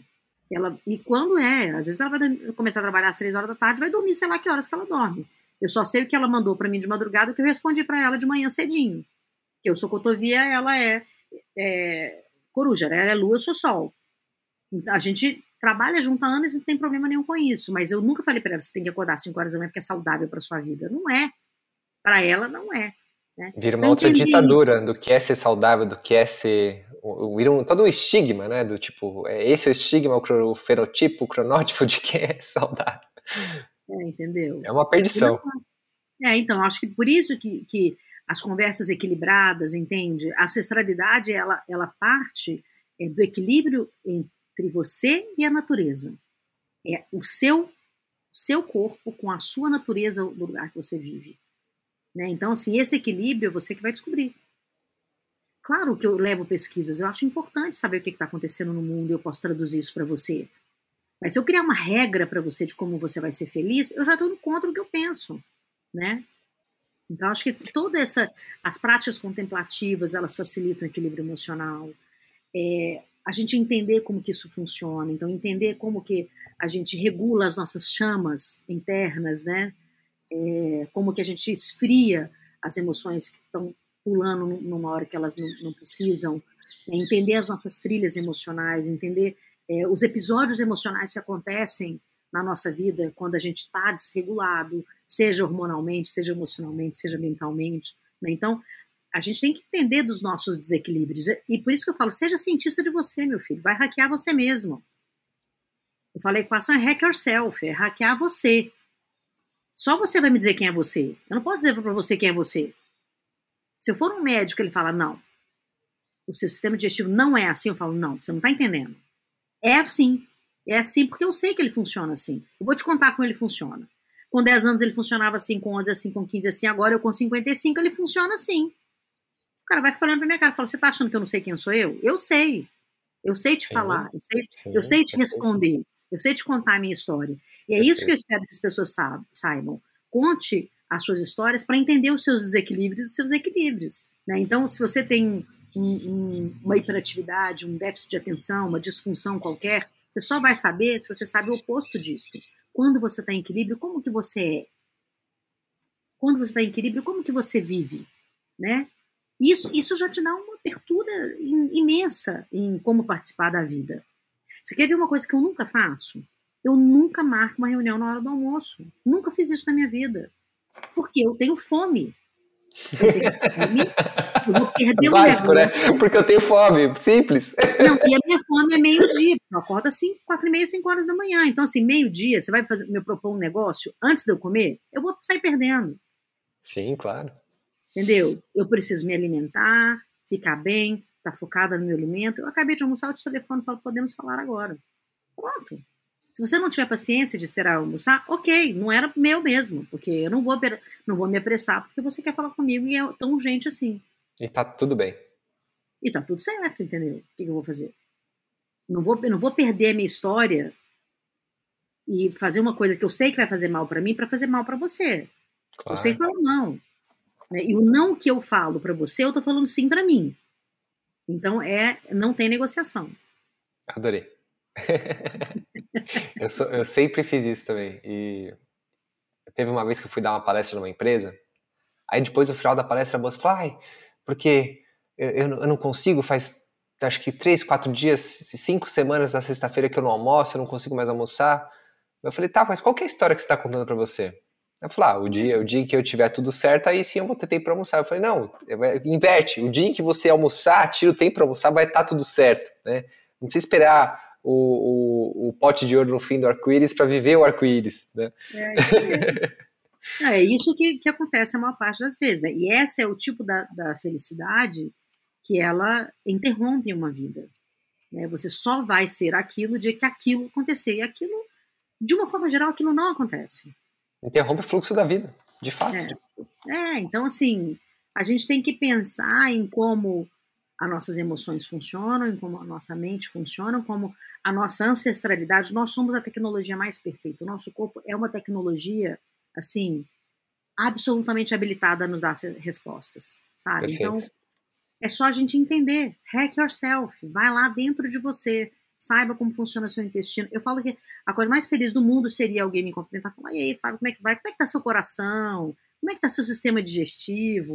Em vez de perguntar, e aí, como é que você tá? Comprou um carro novo, hein? Nossa, como você tá bonita. Não, pergunta do meu intestino. Pergunta do meu fígado. Entende? Porque, é. sabe, é isso, é, eu tenho intimidade com, com a minha história interna, eu tenho intimidade com o meu corpo trabalhando. Né? E eu acho que isso é de um enriquecimento que eu proponho para todo mundo. Saiba quem é você. Ninguém melhor que você para saber quem é você. Você pode conversar com outros sobre você. Outros não falam de você para você. É você que fala de você para os outros. Né? Isso é uma experiência de viver. E para isso você tem que se dedicar. É a constância, é a constância, é a constância, entende? Maravilhoso. Super, super me identifico com cada palavra, Flávia. É fantástico. Querida, tem uma coisa que eu queria aprofundar agora, que mais cedo na nossa conversa hoje, que eu fiquei bem curioso, você falou que você, hoje você vive parcialmente com dinheiro e parcialmente com trocas. Me dá uhum. alguns dois, um, dois, três exemplos de como que isso funciona na sua vida, que é tipo você falar para alguma pessoa na normose e achar um escândalo, um absurdo. Isso é muito antigo, né? Assim, hoje tem vários nomes. Hoje tem economia criativa, economia claro, circular, claro. mas na verdade. Depende do, de quem você segue no Instagram, você vai ter um nome. É, exatamente. Era um puro escambo, as pessoas trocavam o que elas tinham por coisa que elas precisavam e trocavam serviços e ideias e as pessoas eram felizes assim. Então, com pessoas conscientes, eu consigo trocar serviços, por exemplo. Perfeito. Elas não vão abusar de mim, elas sabem quanto custa a minha hora, elas sabem quanto eu trabalho, elas sabem quanto eu estudo. Mas eu posso trocar serviços. Eu só não posso trocar, trocar serviços com aproveitadores. Então eu tenho que saber muito bem como eu faço isso. Eu posso trocar roupa, eu posso dar alimentos de presente porque está sobrando na minha horta. E aí eu não estou ganhando nada? Estou ganhando muito. Né? No momento que eu estou distribuindo o que está sobrando para mim, eu estou construindo uma rede de apoio, uma rede de, de, de cordialidade que não tem preço. Entende? Então, assim, é, nem tudo é dinheiro. Eu cobro para aquilo que eu preciso, eu não posso trocar com a, com a Eletropaulo, né? Eu não posso, mas eu posso ter o solar, por exemplo, né? Eu, não, eu tenho um poço, eu não preciso ter exatamente a Sabesp, mas é, eu tenho que ter uma inteligência nessas trocas e aonde é eu sou capaz de fazer isso sem ser é, abusada, né? E sem é, criar assim, embates ou políticos, emocionais, ou que, qualquer que seja. Então você tem que saber para onde você navega, né? Também. Eu adorei o modo como você começou a resposta. Você falou com seres humanos conscientes. É. Puxa, que legal. Eu, eu já fiz várias trocas também por serviços, por muitas coisas. E a, a vida inteira tô, tô sempre trocando. E funciona tão bem, né? É tão bonito. A vida ganha uma outra, outro olhar de abundância. É, e assim, claro, nem tudo é possível. É, não é com todo mundo e não é nada é para sempre. Por isso que eu falo, é, a experiência de viver, ela é uma experiência. É uma experiência, né? Então, assim, vou te contar uma experiência dessa de troca interessante. Uma dessas viagens que eu estava fazendo, essa viagem foi uma, uma viagem para Nepal, uma dessas viagens eu precisava de atravessar um, um, um espaço lá de carro, né, eu lá dirigi ao contrário, e as leis são muito diferentes, etc. Eu estava sozinha. É, é, complicadíssimo dirigir, tanto na Índia quanto no Nepal, não é a coisa mais simples do mundo. E Sim, eu descobri lá uma, uma, uma, um carinha que tinha um carro e ele tinha uma pequena agência de turismo que ele não conseguia, assim, alavancar as ideias dele de lá. Eu sou uma pessoa super criativa, conheci um monte de gente que estava lá, sabia de um grupo que estava vindo, então propus para ele uma troca. Eu falei, então vou te propor uma troca.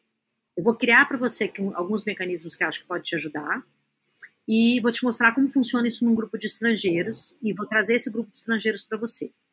E em troca, você me leva dentro daquilo que você pode, da quilometragem do seu carro, do tempo que você tem, você me leva para esse lugar ou me fala qual lugar que dá para você me levar. Tá bom. Fizemos essa essa troca, né, de conhecimentos, ele conhecia onde eu queria ir, como chegar lá e etc. Eu conhecia como ele poderia vender mais os serviços dele para estrangeiros que ele não conseguia fazer isso. Pensa que eu estou contando isso numa época que as pessoas não iam para o Nepal, nem que estava na moda fazer meditação no Nepal. Uhum, né? assim, uhum. Perfeito. Eu fui outras vezes, essa foi uma das vezes, muito antes, inclusive, do, daquele terremoto que teve lá, pra você ter uma ideia. Foi lá para 2000, esse caso, por exemplo. E fiz isso com ele, ele me levou onde eu queria ir, eu estava querendo numa, numa árvore específica lá, né, onde Buda se iluminou, estava hum. querendo para ele ligar, ele foi lá comigo, acabou, o que, que aconteceu? Foi tão prazeroso para ele que ele ficou comigo, fazendo essa viagem, e no caminho eu ia descobrindo coisas que ele poderia fazer pela empresa dele, ou por ele, ou para ele ganhar dinheiro no caminho. Entende? Acabou que a gente ficou amigo, eu já fui várias vezes para lá. Imagina, isso foi em 2000. Em 2000, é. agora em, em é, 2019, 19 anos depois, eu encontrei com ele de novo e a gente fez um trajeto de um mês e meio pelo sul da Índia. Que incrível, que história bonita. Então, assim, é, então são, são, assim, eu conheço, tem uma amiga minha que falou outro dia para mim uma coisa muito interessante, eu estava fazendo até uma, uma era uma pós-graduação em mediação de conflito, né, para ser um agente da paz, mediador de guerra, né, e eu estava no, no, Rio Grande do Sul, e eu cumprimentei uma pessoa, e depois no aeroporto cumprimentei outra pessoa, aí essa pessoa que estava comigo falou assim, ô Flávia, me fala uma coisa aqui, você conhece todo mundo em todo lugar? Eu falei, eu posso te garantir que pelo menos uma pessoa em, em um, um, país, em algum país eu conheço. Ele, como que é isso? Eu falei, assim. Vou andando, conheço a pessoa, ela fica minha amiga. Se ela precisar de mim no Brasil, eu estou aqui sempre disponível. Minha casa está sempre aberta. E se não for no Brasil, for, se for por outra necessidade, também estou disponível. Né? Porque, querendo ou não, ainda mais hoje, é, falar em saúde mental e ter uma pessoa que tem a, a genuidade de de ser genuíno mesmo, de ouvir, sem nenhum interesse, claro que você vai fazer amigos. Né? As pessoas sabem que elas podem me ligar, que elas vão me falar coisas. Eu tenho um ouvido treinado e tenho um coração genuíno. Eu não, eu não vou contar para ninguém. Então, eu tenho uma moeda de troca, que eu brinco, que é uma moeda, moeda muito preciosa. É o meu tempo e o meu ouvido e o meu coração. E essa, essa moeda, ela é preciosa. Ela é preciosa. Né? Eu atendo, por exemplo, os lixeiros da rua, aqui da minha rua. E o primeiro que eu atendi, eu vi que ela não estava bem, era uma moça, ela não estava bem. Ela estava varrendo a frente da minha casa, ela é da prefeitura, né? E ela estava chorando. Eu cumprimentei, me apresentei, ela se apresentou. Falei, o que está acontecendo? Ah, eu não estou muito bem, não sei o quê. Eu falei, você não pode parar um pouquinho, tomar uma água, sentar aqui, a gente conversa um pouco? Ela, eu não posso, porque eu tenho horário para entregar, não sei o quê, não sei o quê. Eu falei, então, na hora que você tiver um tempinho, é. volta aqui, esse é meu endereço, meu nome é Flávia, bate a campanha. A partir daí eu atendi ela, depois eu atendi outro amigo, né? As pessoas que estavam ali. Não tem uma vez que ela ainda trabalha aqui, eles trabalham aqui, que a gente cumprimenta um ao outro, um, um cumprimento carinhoso, de respeito, e que eu sei que se eu também precisar de alguma coisa deles, eu posso contar. Eu posso pedir para eles, como eles pedem para mim. São níveis de solicitação muito diferentes, mas que são muito genuínos. Claro. Muito genuínos. Entende?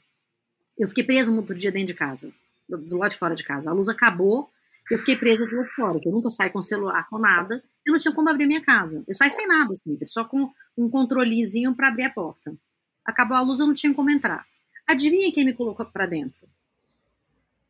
O lixeiro com um cara da escada da Eletropaulo na rua de baixo que me conhecia, eles trouxeram a escada até a porta da minha casa. Genial. Eu subi a escada, um segurando, eu pulei para o outro lado, e o cara da Eletropaulo tomando cuidado para eu não me machucar caindo do outro lado, porque é uma altura 6 metros. Você, você pediria isso para uma pessoa que você não tem. E a pessoa faria? Não, quem vai sair do trabalho e trazer uma escada da Eletropaulo para você? você entrar em casa no meio do dia. Você tá entendendo? Então, e assim, olha a, a riqueza dessa vida, né? De, pela é. troca, é. pela conversa, pela escuta, porque de certa forma você entende o, o que, que é a vida de fato, né? A simplicidade da vida de fato, que é essa troca, essa conversa, esse se envolver. É. A vida é uma árvore muito generosa. Muito generosa. Ela tem raiz, tem tronco, tem folhas, tem frutos, ela tem tempos da natureza, se você souber de fato cuidar dessa árvore, você está sempre cercado de pessoas. Né? Mas não é o volume, não é o volume. Por isso que eu falei, pelo menos uma pessoa eu conheço. Não é volume, Mas são pessoas que em algum momento a gente teve uma troca genuína e aquilo criou raízes. E eu posso ligar para essa pessoa amanhã, ela pode me ligar amanhã. Né? Não são, eu tenho relacionamentos rompidos? Claro que tenho. Eu sou humano igual todo mundo. Eu já, já fui odiada, eu já fiz mal para pessoas. Né? Às vezes a gente está fazendo mal para uma pessoa e nem sabe. Né? Porque aquilo é ruim para ela. E eu sei, eu, quando eu sei, eu estou pedindo desculpa. Quando eu não sei, ela vai ter que me falar para eu pedir desculpa. São, Sim, né, mas como todo mundo, eu também tenho isso, né? Claro. Mas se a gente tiver, é, se a gente tiver esse estado de atenção, né, que é, que é o viver aqui agora, a gente tem vivacidade, a gente tem estabilidade, a gente tem relaxamento ao mesmo tempo. Então, essa vivacidade, ela traz clareza, ela traz nitidez de consciência, e, e só é possível fazer isso na convivência com as pessoas. Esse estado de estabilidade é a gente manter a nossa atenção naquilo que a gente está fazendo. É por isso, quando você me perguntou, a gente tem tempo? Todo, mundo. Né? A gente está aqui fazendo uma coisa preciosa que a gente não sabe quando a gente vai ter oportunidade de fazer de novo. Então, é, essa conversa é estável, né? porque a minha atenção está aqui, para isso agora. E, ao mesmo tempo, a gente tem que ter esse relaxamento da vida né, que, que são é, esse exercício das práticas meditativas e contemplativas do nosso cotidiano. Né? Quando o negócio está pegando muito fogo, dá uma respirada. Silencia a mente, uma meditaçãozinha de um minutinho ali. Né? Eu brinco que não tem nada que em 72 horas não podem ser resolvidas. E, aliás, muito melhor. Entende? Porque quando alguém te manda uma, um negócio, fala, você tem que resolver agora, pula fora, você não vai conseguir resolver agora. E uhum. o que você fizer para resolver agora não vai ser bom. Uhum. Porque vai ser no ímpeto de uma solução. Que é a mesma coisa da história do meu almoço. Eu como e depois a gente conversa. Entende? Sono. Oito horas da noite eu estou dormindo. Então, eu posso combinar coisas depois das oito horas da noite? Posso. E quem me conhece já sabe como é que é. Eu durmo, boto um despertador, acordo e eu vou encontrar alguém depois das oito horas da noite, porque senão eu vou dormir lá. Eu sou uma criança nesse sentido, né? Isso é, é, saber quem eu sou, respeitar quem eu sou e comunicar de uma forma é, que as pessoas possam me entender. Agora, quem não entender também, eu não vou ficar insistindo. Eu não preciso provar ou convencer. Isso é outra coisa muito interessante também, né? Outro dia eu estava num retiro de silêncio, assim, e aí, no último dia as pessoas estavam, né, algumas pessoas em silêncio, outras não, né? E uhum. eu estava em silêncio. Aí essa pessoa falou assim para mim: Nossa, é, mas por que, que você resolveu entrar em silêncio? Aí eu contei para ela quais eram os meus objetivos naquele momento, ficar em silêncio. Falou: Ah, você me convenceu. Eu falei: Mas não era a minha intenção, não estou aqui para te convencer. Ela tomou um susto. Eu falei: Por que, que você tem que conversar comigo esperando que eu te convença? Por que, que não pode ser pois só é. uma curiosidade? Resumir, é uma, uma curiosidade e eu te respondendo genuinamente aquilo que eu decidi fazer, né? Então, esse tipo de coisa eu acho muito interessante, assim. É, tudo tem é, que ter uma, um, um motivo muito específico, tem que convencer você para que você aceite a minha ideia. Eu não estou precisando disso. Não estou precisando que você aceite uma ideia, eu estou compartilhando uma ideia. A base de uma vida contemplativa. Estou compartilhando uma ideia que eu espero que eu não te ofenda com ela. E se eu ofender, eu vou mudar minha, minha maneira de falar. Né, para que isso não te ofenda mais. Né? Mas eu não tenho que ficar o tempo inteiro te, te convencendo de nada. Né? Sei lá, alguém falou para mim, nossa, Flávio, mas a equação tinha que estar assim bombando, cara, você tinha que estar tá com, sei lá, 100 mil alunos. Você tem que convencer melhor as pessoas. Falei, bom, eu, eu posso até estudar uma maneira de convencer melhor as pessoas, mas ela é muito simples. Eu gostaria que as pessoas entendessem que ela é simples. Né? Aí tem todo um mecanismo disso, daquilo, daquilo outro, e, e, e tem também um aspecto, né, Flávia? A gente falou bastante de felicidade aqui agora, de, de que os 100 mil, as 100 mil pessoas não precisam estar até você, você não precisa disso para ser feliz. É. E de repente você só está atingindo as pessoas corretas na hora certa e está tudo bem. Olha, 1% da população mundial tem uma vida plena. 1% da população mundial. Então, assim, a gente vê que não é uma coisa que as pessoas estão entendendo ainda para que serve. É, pois é. é tipo, para que, que você tem horta? Ou para que, que você vive em silêncio? Ou para que que... É. Né? Enfim. Mas tem muita gente que me pergunta, pô, Flávio, com essa capacidade de comunicação, comunicação que tem, você podia ensinar para as pessoas como faz um vídeo, por exemplo? Você é bombar. Eu falei, é, tenho certeza. Tenho certeza. Né? Então, assim, que bom. é. Mas de onde vem esse estigma? Tipo, que pra, hoje em dia você tem que bombar no Instagram, tem que ter 100 mil seguidores, tem que ter. Poxa. Pois é, é, essa é uma coisa interessante, né? Que é um, acho que é um dos estudos mais antigos da, da psicologia, né? Que é o efeito manada. Né? O efeito manada, ele, ele sete pessoas falando uma coisa já fazem você mudar de ideia se você não for uma pessoa que tem uma estrutura é, de inteligência emocional, de autoconhecimento suficiente para tomar uma decisão sozinho. Né? Uma decisão contra sete pessoas, porque nós somos seres sociais. Então, quando você é rejeitado, é, você já busca uma maneira de ser aceito, porque você não quer ficar fora da tua tribo. Claro. Então, e você vê isso em mínimas coisas, né? A pessoa começa a usar uma roupa que todo mundo da tribo dela usa, né? É, tem, tem aí as, os, os, mil memes de tribos, né? Então, você vê todo mundo veste daquele jeito, você identifica aquela pessoa, fala daquele jeito, você né, identifica daquele jeito, né? Então, isso existe uma necessidade de, de criar rótulos, né? Isso a, o neuromarketing explica muito bem, a neurociência também. É uma necessidade humana de criar tribos parecidas, né? É muito difícil a gente ficar diferente, porque a gente vai ser é, vai, vai criar um estigma de diferente, você vai ser isolado, né? até por, por sobrevivência da tribo desse estigma de ter isso é um estigma de manada, né? É, mas o e, e isso está acoplado, né? As pessoas acham hoje em dia que, por exemplo, você os 100 mil seguidores, você tem que ser um super empreendedor, você tem que faturar um milhão. Não necessariamente você precisa ser um empreendedor, você precisa ter 100 mil seguidores para ser feliz. Não. não. A felicidade que a gente está falando é outra. É outra. Vem de um né? espaço de plenitude, de é uma, simplicidade. Uma, é, é uma felicidade que não depende de conquistas externas. Né? Olha, bom. por isso que é interessante conversar com muitos tipos de pessoas diferentes. Sim. Né, assim, é, eu tenho uma tia que tem 105 anos, tá? Uau. 105 anos. Que conquista. Aí uma vez eu estava fazendo uma palestra antes da pandemia e ela gosta de, em todo lugar que eu vou falar, ela gosta de ir. E ela senta bonitinha. lá, toda bonitinha, toda arrumada, não sei o quê. Aí tinha uma, uma youtuber famosa lá nesse dia, e aí perguntou assim para ela: qual é o segredo da, da felicidade? De chegar nessa idade com felicidade? Perguntou para minha tia. Ela falou: Olha, o segredo da, da, felicidade é usar a roupa que você quer vestir. Não tem roupa de festa. É usar a roupa que você quer vestir. Comer bem pouquinho, mas só o que você gosta. Olha que interessante. Falar pouco. Se divertir muito. Não fica preocupado com o que as pessoas estão falando que é bom para você. Só você sabe o que é bom para você. É uma lição, né? É uma lição. Que ah, nutritivo ouvir isso. Que bonito. Obrigado por compartilhar isso. eu gosto muito dessa fala dela. Tem aí, eu acho, vou até buscar, porque tem algum, em algum Insta de alguma famosa tá essa, esse videozinho dela. Muito bom. Se você achar, me coloca aqui, me manda que eu é. acoplo na entrevista aqui depois, vai ser bem legal. Vou, vou procurar. Querida, é, foi um absoluto deleite.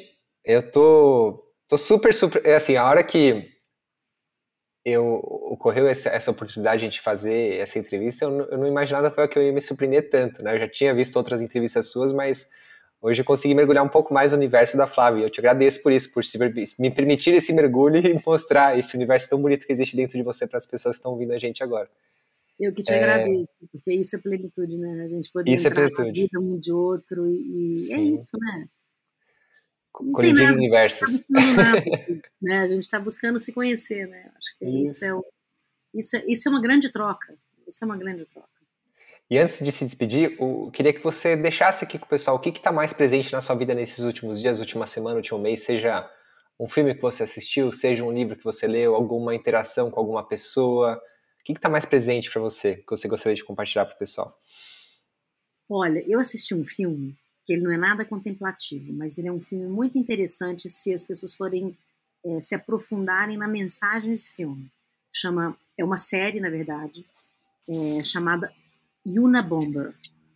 Foi um, um cara é, americano que soltava bombas, tá?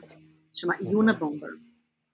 Eu acho que vale a pena é, assistir essa série e entender o que está por trás daquilo. É uma história verídica o que está por trás dessa história. Aí você vai, você vai entender de cara, se você assistir, e você vai me ligar e falar, Flávia, entendi o que você quis dizer com Ana Bomba. Então, acho que essa é uma coisa que vale a pena, que é esse, esse estar, é, estado contemplativo com a natureza e o distúrbio de não estar. O que, que pode acontecer Perfeito. com a gente. Perfeito. Né? Livro, cara, eu, livro eu leio um livro por semana. Sempre aqui na minha cabeceira tem variedades ao mesmo tempo. Eba, adoro. Eu também sou assim. né? E aí eu vou lendo ao mesmo tempo. E às vezes eu releio também. Esse aqui é um livro que eu gosto muito, que é da, Helena Galante, a gente fez uma palestra junto, que é a Jornada da Calma, eu super indico as pessoas comprarem. É super genuíno, ela são os podcasts dela que foram traduzidos para livro. Uhum. É, então esse assim é um livro recente até que eu acho que vale muito a pena. É, conversa, eu adorei conversar com você. Para mim essa a conversa mais recente é essa. Uhum. Eu acho que se as pessoas pudessem ouvir o seu podcast, independente se o que eu fiz com você agora, eu acho que elas vão entender um caminho também de resgate, que é o que você está trazendo. Eu acho que pode contribuir muito com a humanidade ouvir o seu podcast. Então, acho que vale a pena. Eu acho que, que é bonito, sabe, assim, a sua iniciativa de trocar não só o seu resgate, mas de outras pessoas, né? Assim, Claro. o que, que elas estão filosofando pela vida, né? Como Claro. é que elas elas estão fazendo isso? É isso, acho que o- os últimos momentos foram esses, assim. Mas livro aqui atrás de mim tem 230 livros e ele tem 350 livros. Então, eu, li, eu leio, de fato, um livro por semana. Então, E, e- é e- e contado, 230, 350. É porque são todos numerados, né? Ah, que legal. São todos numerados, todos são fichados e marcados, e eu digito os melhores momentos, vamos dizer. Eu guardo. eles. Isso é importantíssimo, né? Porque assim, eu vou ler, reler, né? Eu sempre releio. De tempos em tempos eu tenho que doar livros que realmente não cabem mesmo, né? Assim, mas é, eu marco, então eu tenho tudo dentro do meu computador, então às vezes eu quero resgatar alguma fala que eu achei interessante em algum momento de algum livro. Não são livros famosos, não. Tem livros que não tem. Quer ver, esse aqui é um livro de uma amiga. Não é um livro famoso, acho até difícil encontrar. Planeta Eu. Um dos livros mais lindos que eu já li em toda a minha vida. Ele, na verdade, é o 230, tá? Pra você ter uma ideia. Eu não faço nenhuma marcação é, de bibliotecário, não. Faço Sim, uma sim. marcação fácil de eu, de eu pegar e. é, os livros são todos marcados, eles são todos anotados, né? Esse é um livro lindo. Não sei nem se encontra para comprar mais, mas. Adorei, Flavinha. Não Nossa, tem que ser o livro muito famoso. Sim, claro, tem que, tem que te inspirar, tem que te tocar. Que eu sempre gostei de ler, e eu leio até bula de remédio mesmo. Eu leio com a mesma atenção de um remédio. Eu leio bula de remédio, leio placa de rua. Eu leio, eu simplesmente leio. Leio coisa que eu não estou entendendo. Falo, nossa, que língua interessante, vou pesquisar. Uma Você louca. tem algum horário favorito para leitura? A hora que você acorda, antes do almoço, antes de dormir? Qual, qual horário que você gosta mais de ler? Não Olha, existe isso. Assim, o- meu dia, ele é muito calmo, na verdade, apesar de eu fazer muita coisa. Mas eu tenho Certo. as minhas paradas e tudo, né? Eu acho que ler de manhã cedo é muito bom, né? Porque eu acordo entre quatro e meia, cinco horas, então tem um silêncio, então eu gosto de ler. E a partir daí eu escrevo, né? Eu escrevo Uhum. muito. né? Ótimo. Acabei de escrever esse livro agora com 300 páginas. Estou escrevendo mais três livros ao mesmo tempo. Então, eu vou escrevendo, né? Então, é- são esse horário que eu leio e que eu escrevo. Mas, às vezes, eu gosto de ler também, assim, lá pelas quatro e meia, cinco horas da tarde. Sim, sim. Eu também gosto. Eu dou uma paradinha, eu dou uma lidinha, sabe? Olha o tempo. Daqui a pouco o dia tá caindo, eu gosto de ver o dia cair, né? Eu encerro Sim, meu dia cedo. Sim, A não ser quando eu vou dar aula em alguma universidade, que é tarde, né? Sim, É a partir das 7 horas da noite, mas geralmente eu vou encerrando meu dia, 18 horas eu fecho meu computador, já vou deixando o dia, ent- a noite entrar, escurecer aos poucos, meu corpo reconhecer que é hora de Uhum. descansar. Uhum. Eu tenho um ritmo assim bem é, de acordo mesmo com a natureza. Nós somos muito Uhum. íntimos. Né? A, minha, a minha vida e a natureza são íntimas. Que lindo.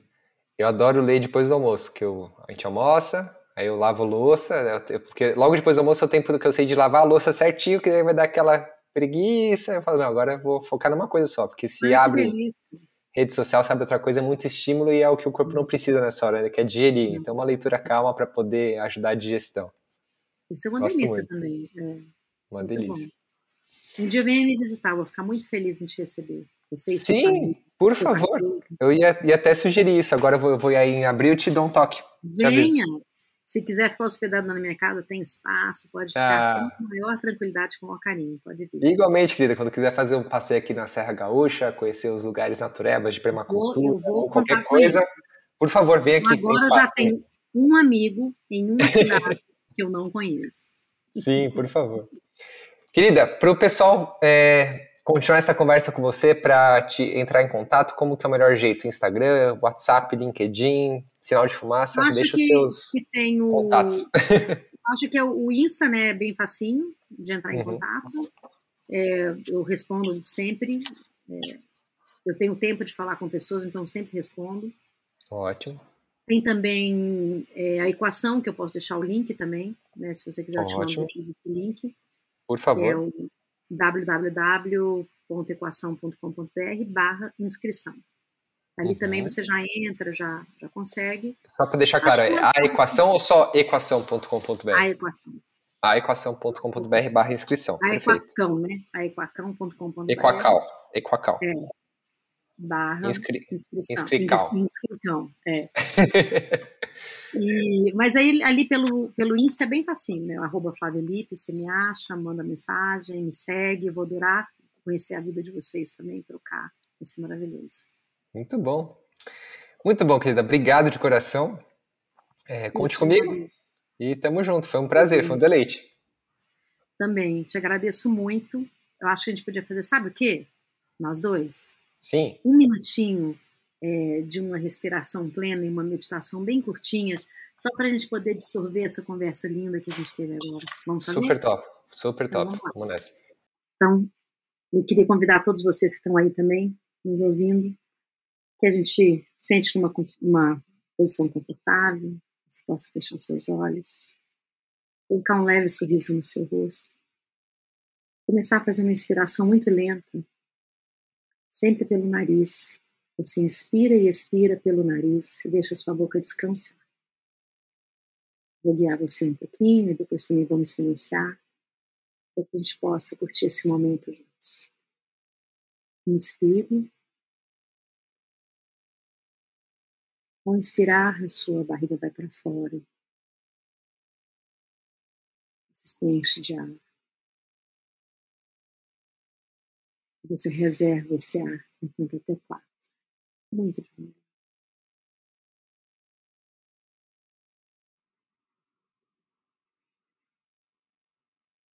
Depois você vai expirar pelo nariz. Perceber que a sua barriga fica vazia de ar e todo esse ar sai para fora. Te dando a oportunidade de silenciar nesse estado. Então você inspira novamente. Mais energia, mais foco. Percebendo esse ar girando dentro de você, preenchendo o seu espaço interno, enchendo o seu cérebro, oxigenando as suas ideias. E você expira, já com a ideia mais clara, mais velocidade, você consegue ouvir os pássaros. Você consegue ouvir o silêncio que existe dentro de você.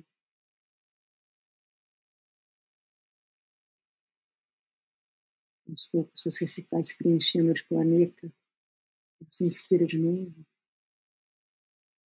Acende o mundo inteiro preenchendo o seu ser. As pessoas, as plantas, os animais, o universo os planetas, o céu, as estrelas. Um leve movimento de sorriso, você aceita essa integração sua com a natureza. Você vai expirar medo, frustração, insegurança.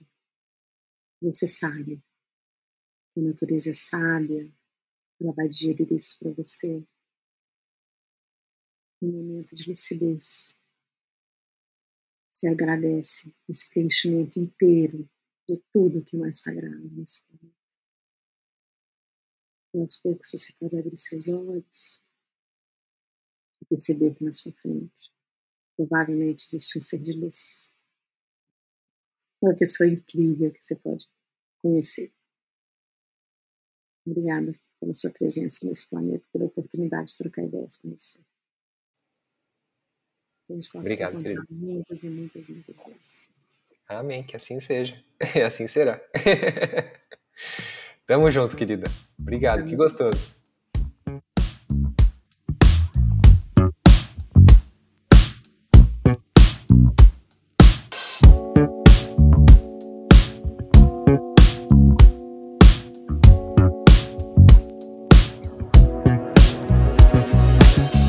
Bem, meu querido, minha querida. Se essa sexta filosofal conseguiu tocar o seu coração e nutrir o seu universo com algo positivo, eu peço que você compartilhe, que espalhe essa mensagem para aqueles que fazem parte da sua vida. Envie pessoalmente para seus amados e amadas, para seus amigos e familiares. Quem sabe eles também não passam um momento gostoso como você acabou de passar com a gente aqui? Isso ajuda pra caramba na divulgação da nossa querida Sexta Filosofal, que é elaborada com muito carinho todas as sextas-feiras, especialmente para você. Lembrando que todos os links que você precisa estão na descrição desse episódio, inclusive o link para você compartilhar essa entrevista. Se não, basta você acessar dorenato.blog. Isso é um site, tá? dorenato.blog, bem facinho, para você ter acesso a todo o nosso arquivo com centenas de episódios e outras cestas filosofais. Beleza? E antes de você partir de vez, eu quero te fazer um convite. Eu quero te convidar a participar do Supernova, um programa de desenvolvimento pessoal, uma mentoria um a um comigo. Boa noite, Renato. Tudo bom? Cara, resolvi mandar esse áudio aqui. Uh, é um feedback, é um agradecimento. Hoje eu tô enviando, cara, porque não tem como eu esquecer, né, o, o que aconteceu aí uh, com, do teu trabalho, né, a, a, ajuda que tu, que tu me deu naquele momento que eu tava precisando, cara, aquelas mentorias, e eu fico relembrando, né, o momento que eu tava na minha vida e minha posição, assim, minha, minhas atitudes naquele momento da vida e comparo com agora, sabe? E não tem como eu esquecer aquilo lá e aqueles gatilhos que rolaram né, durante as mentorias que, que eu tô trazendo até hoje e entendendo até hoje. E é isso, cara, é aqueles degraus assim que o cara imaginava em ir subindo, metas que eu imaginava naquele tempo que agora estão que eu tô vivendo e cara, é fantástico, meu. Demais mesmo, sabe? Cara, muito obrigado e tamo junto. Uh, que tu continue fazendo esse trabalho foda aí, cara. Abração. Aqui no Supernova, você vai aprender a mergulhar pelo seu universo interior para encontrar as respostas das perguntas mais importantes da sua vida. O Supernova é para você que quer se dedicar de forma genuína a descobrir a sua missão principal e atuar por ela no mundo. É para você que sente que precisa de um mentor, um guia para tomar melhores decisões pela aventura da vida. É para quem busca uma conexão espiritual inabalável para trilhar pelos altos e baixos de cada dia. O Supernova é para você que sente que está trilhando um caminho bom pela vida e quer amplificar, manter essa vibe, ou para você que sente que perdeu o rumo de si mesmo e quer o um mapa de volta para casa. O processo do Supernova é tão simples que assusta. Ao invés de eu te dar as respostas prontas, eu vou te ensinar a conversar com você mesmo, te dando as mãos para você mergulhar no seu universo interior e liberar a energia que está presa nos buracos negros do medo para que você volte a vibrar no amor. Isso é feito em sessões individuais de uma hora cada uma. Ponto. Simples assim. Desde 2015, eu tenho o prazer de acompanhar a evolução de milhares de astronautas através de treinamentos, mentorias e palestras. E, claro, aqui os conteúdos online de blog, podcast, sem contar redes sociais, tá? Já atingiram mais de um milhão de pessoas. Eu amo o meu trabalho e eu adoro ensinar a quem quiser o dom de mergulhar pelo seu próprio universo. Pois bem, está na hora de você mostrar a sua luz ao mundo, astronauta. Se o Supernova despertou seu interesse e você quer saber mais sobre essa metodologia do outro mundo, está na hora de você agendar a sua primeira sessão. Ela funciona como um treino para você botar o pezinho na água, sabe? Para você sentir como é que é mergulhar por dentro do seu universo e ver se é isso mesmo que você precisa agora. Para você saber os detalhes, a página bonita, completa e explicativa, saber tintim por tintim do Supernova e agendar a sua primeira sessão, basta acessar dorenato.blog barra supernova, tudo junto. dorenato.blog barra supernova. dorenato.blog barra supernova. Beleza? A única garantia que temos é que vamos nos divertir juntos e bater um papo filosófico sobre a vida. Te espero na sua primeira sessão do Supernova.